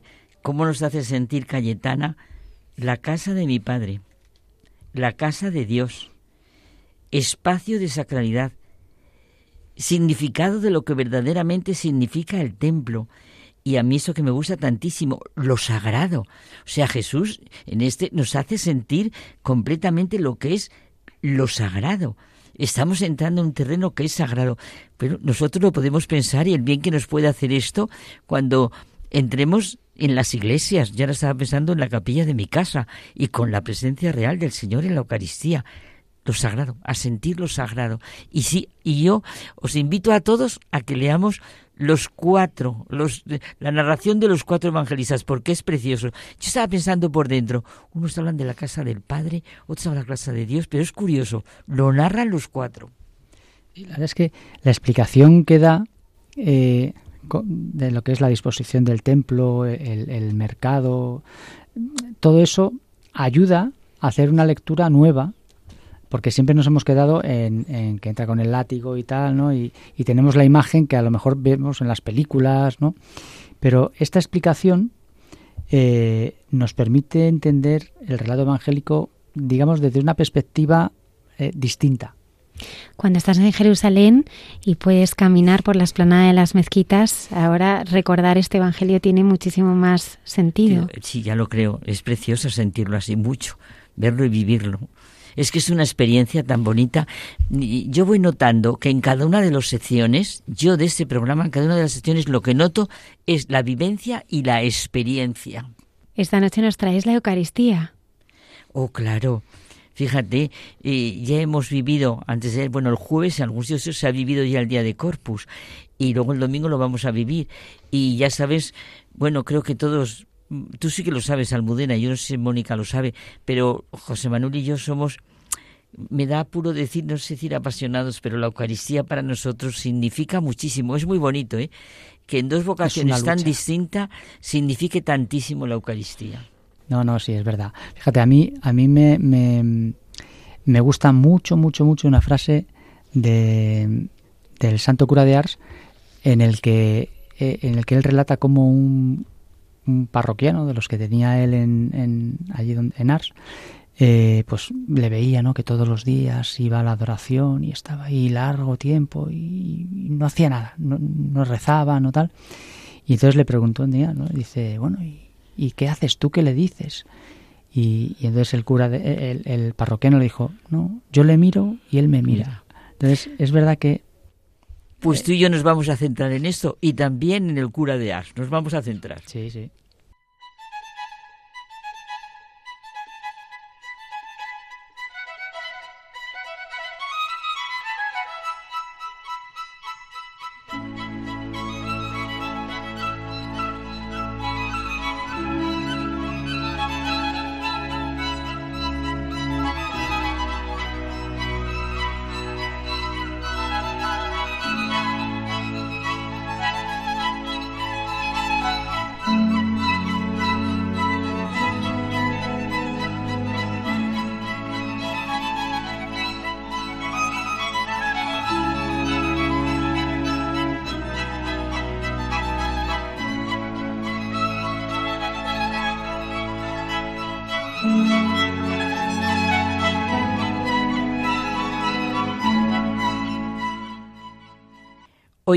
José Manuel y yo estamos centradísimos en nuestro diálogo, el cuerpo de Cristo.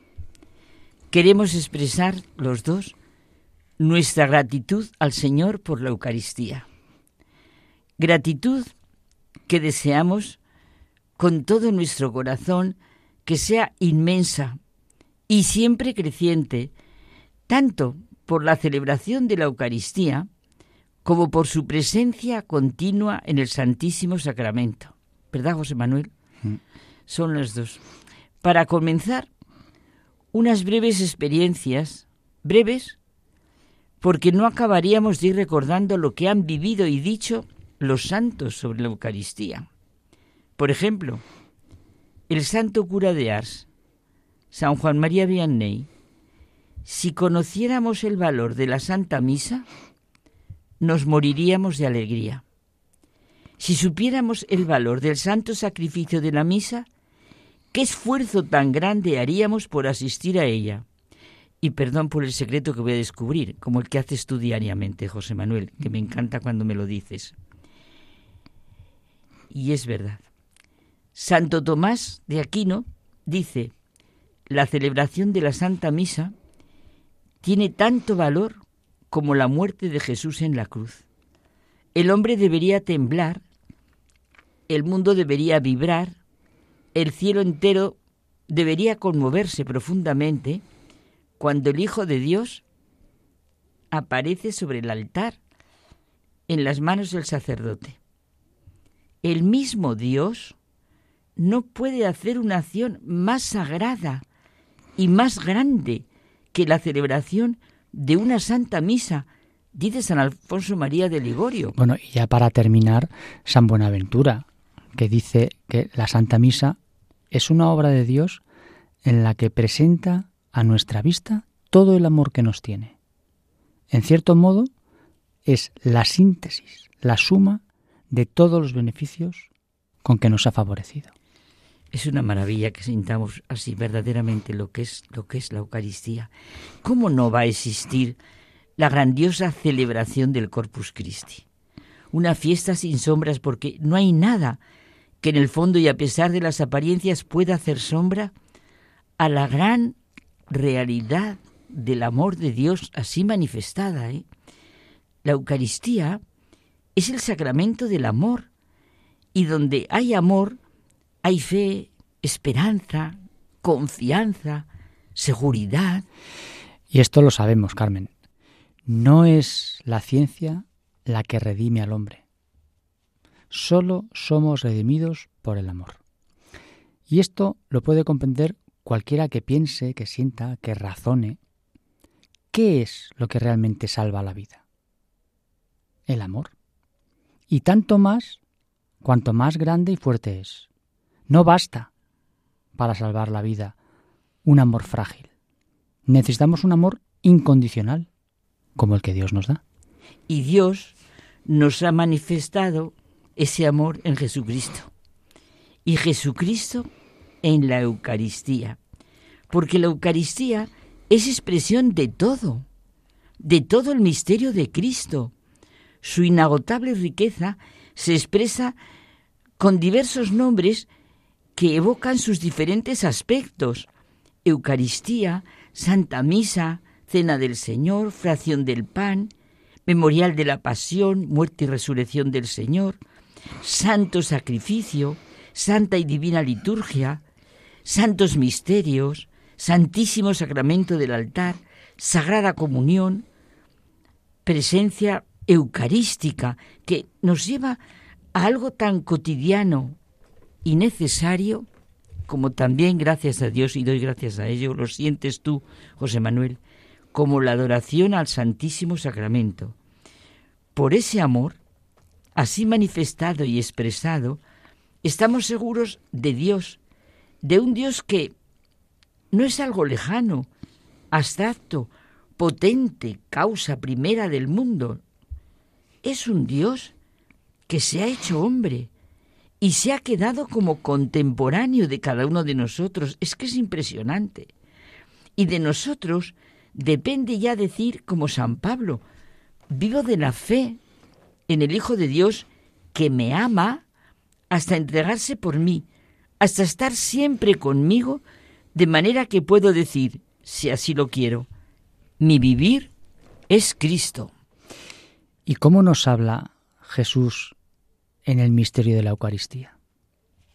Es un misterio que también nos abre a la realidad de salir de nosotros mismos y hacer de nuestra vida, como Él lo hizo, no una individualidad, una realidad llena de nuestras miras, preocupaciones y egoísmos, sino una confianza en Él, una certeza, una seguridad, una seguridad de ir de su mano, una entrega a Él y a los demás, como es en sí mismo el misterio de la Eucaristía.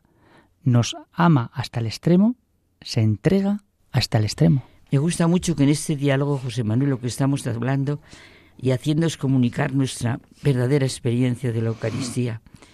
En la Eucaristía se siente la comunión, se siente la iglesia, se siente la familia cristiana.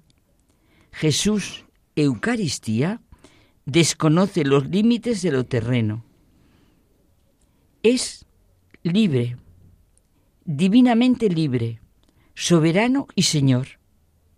Ya no hay nada accidental ni pasajero. Todo es esencial. ¿Hay algo más cotidiano y sencillo que el pan y el vino? ¿Qué transmutación de todos los valores para los cristianos, perdón, quiero decir para los criterios humanos? que no están iluminados por la fe en un Dios que es Padre lleno de amor y misericordia sin medida.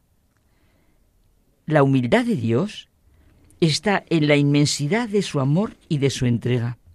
Mira, dice Chesterton que la fe está continuamente transformando las épocas y no como una religión antigua, sino como una religión nueva. Y es que la fe no es una supervivencia. No es que sobreviva la fe en un sentido pobre y moribundo. La fe vive en cada hombre que cree en la gran realidad del amor de Dios manifestado a los hombres. Y como el amor es nuevo y lleno de vida en cada hombre, también la fe es nueva y viva en cada hombre que la viva. La fe es esa fuerza que indiscutible e inexplicablemente está viva. Es esa misteriosa e inconmensurable energía que impulsa el río en el sentido contrario, la vida contracorriente. Sí. Y hoy, José Manuel, en nuestro mundo concreto, en medio de todo lo que estamos viviendo, con ese tremendo y asesino sentido de la vida humana, del hombre desorientado completamente de su grandeza y capacidad, ¿a qué nos invita esta celebración? Evidentemente, como tú has insistido, a la fe, a creer en el amor de Dios y vivir de Él, a creer en lo que realmente es la vida humana, su sentido, su plenitud, a entrar en el corazón del misterio de la Eucaristía en el que creemos, agradecemos y vivimos, a celebrar con todo el estallido de la alegría más rica y profunda, de la gratitud sin límites, lo que hemos vivido el día de Jueves Santo. Tiene pleno sentido celebrar el día del Corpus en la sociedad católica y celebrarlo de todas las formas de que sea capaz y es capaz el hombre, la celebración del Corpus vive el don de Jesús, el don que Jesús mejor hace de sí mismo al revelarnos el amor infinito por cada hombre. Es que el sacramento de la Eucaristía es el signo sensible y eficaz de la entrega de Cristo, que perpetúa su presencia hasta su vuelta. El signo de unidad, el vínculo de caridad, el banquete en el que se recibe a Cristo. La Eucaristía es la fuente y culmen de toda la vida cristiana. En la Eucaristía se vive, de nosotros depende, la gran realidad del amor de Dios. Y eso, eso tiene que expresarse en la vida de los cristianos, en nuestra vida diaria. Vivir la Eucaristía como el gran sacramento del amor supone que nuestra fe ha de traducirse en obras, en gestos, en signos, toda actuación seria y esperanza en acto, dice Benedicto XVI. Cristo está presente en la Eucaristía en la plenitud de su muerte y resurrección. Pues celebremos el domingo el Corpus Christi. Y sigamos viviendo la Eucaristía y aprendiendo día a día completamente qué es la Eucaristía y a crecer. Hasta la semana que viene. Hasta la semana que viene.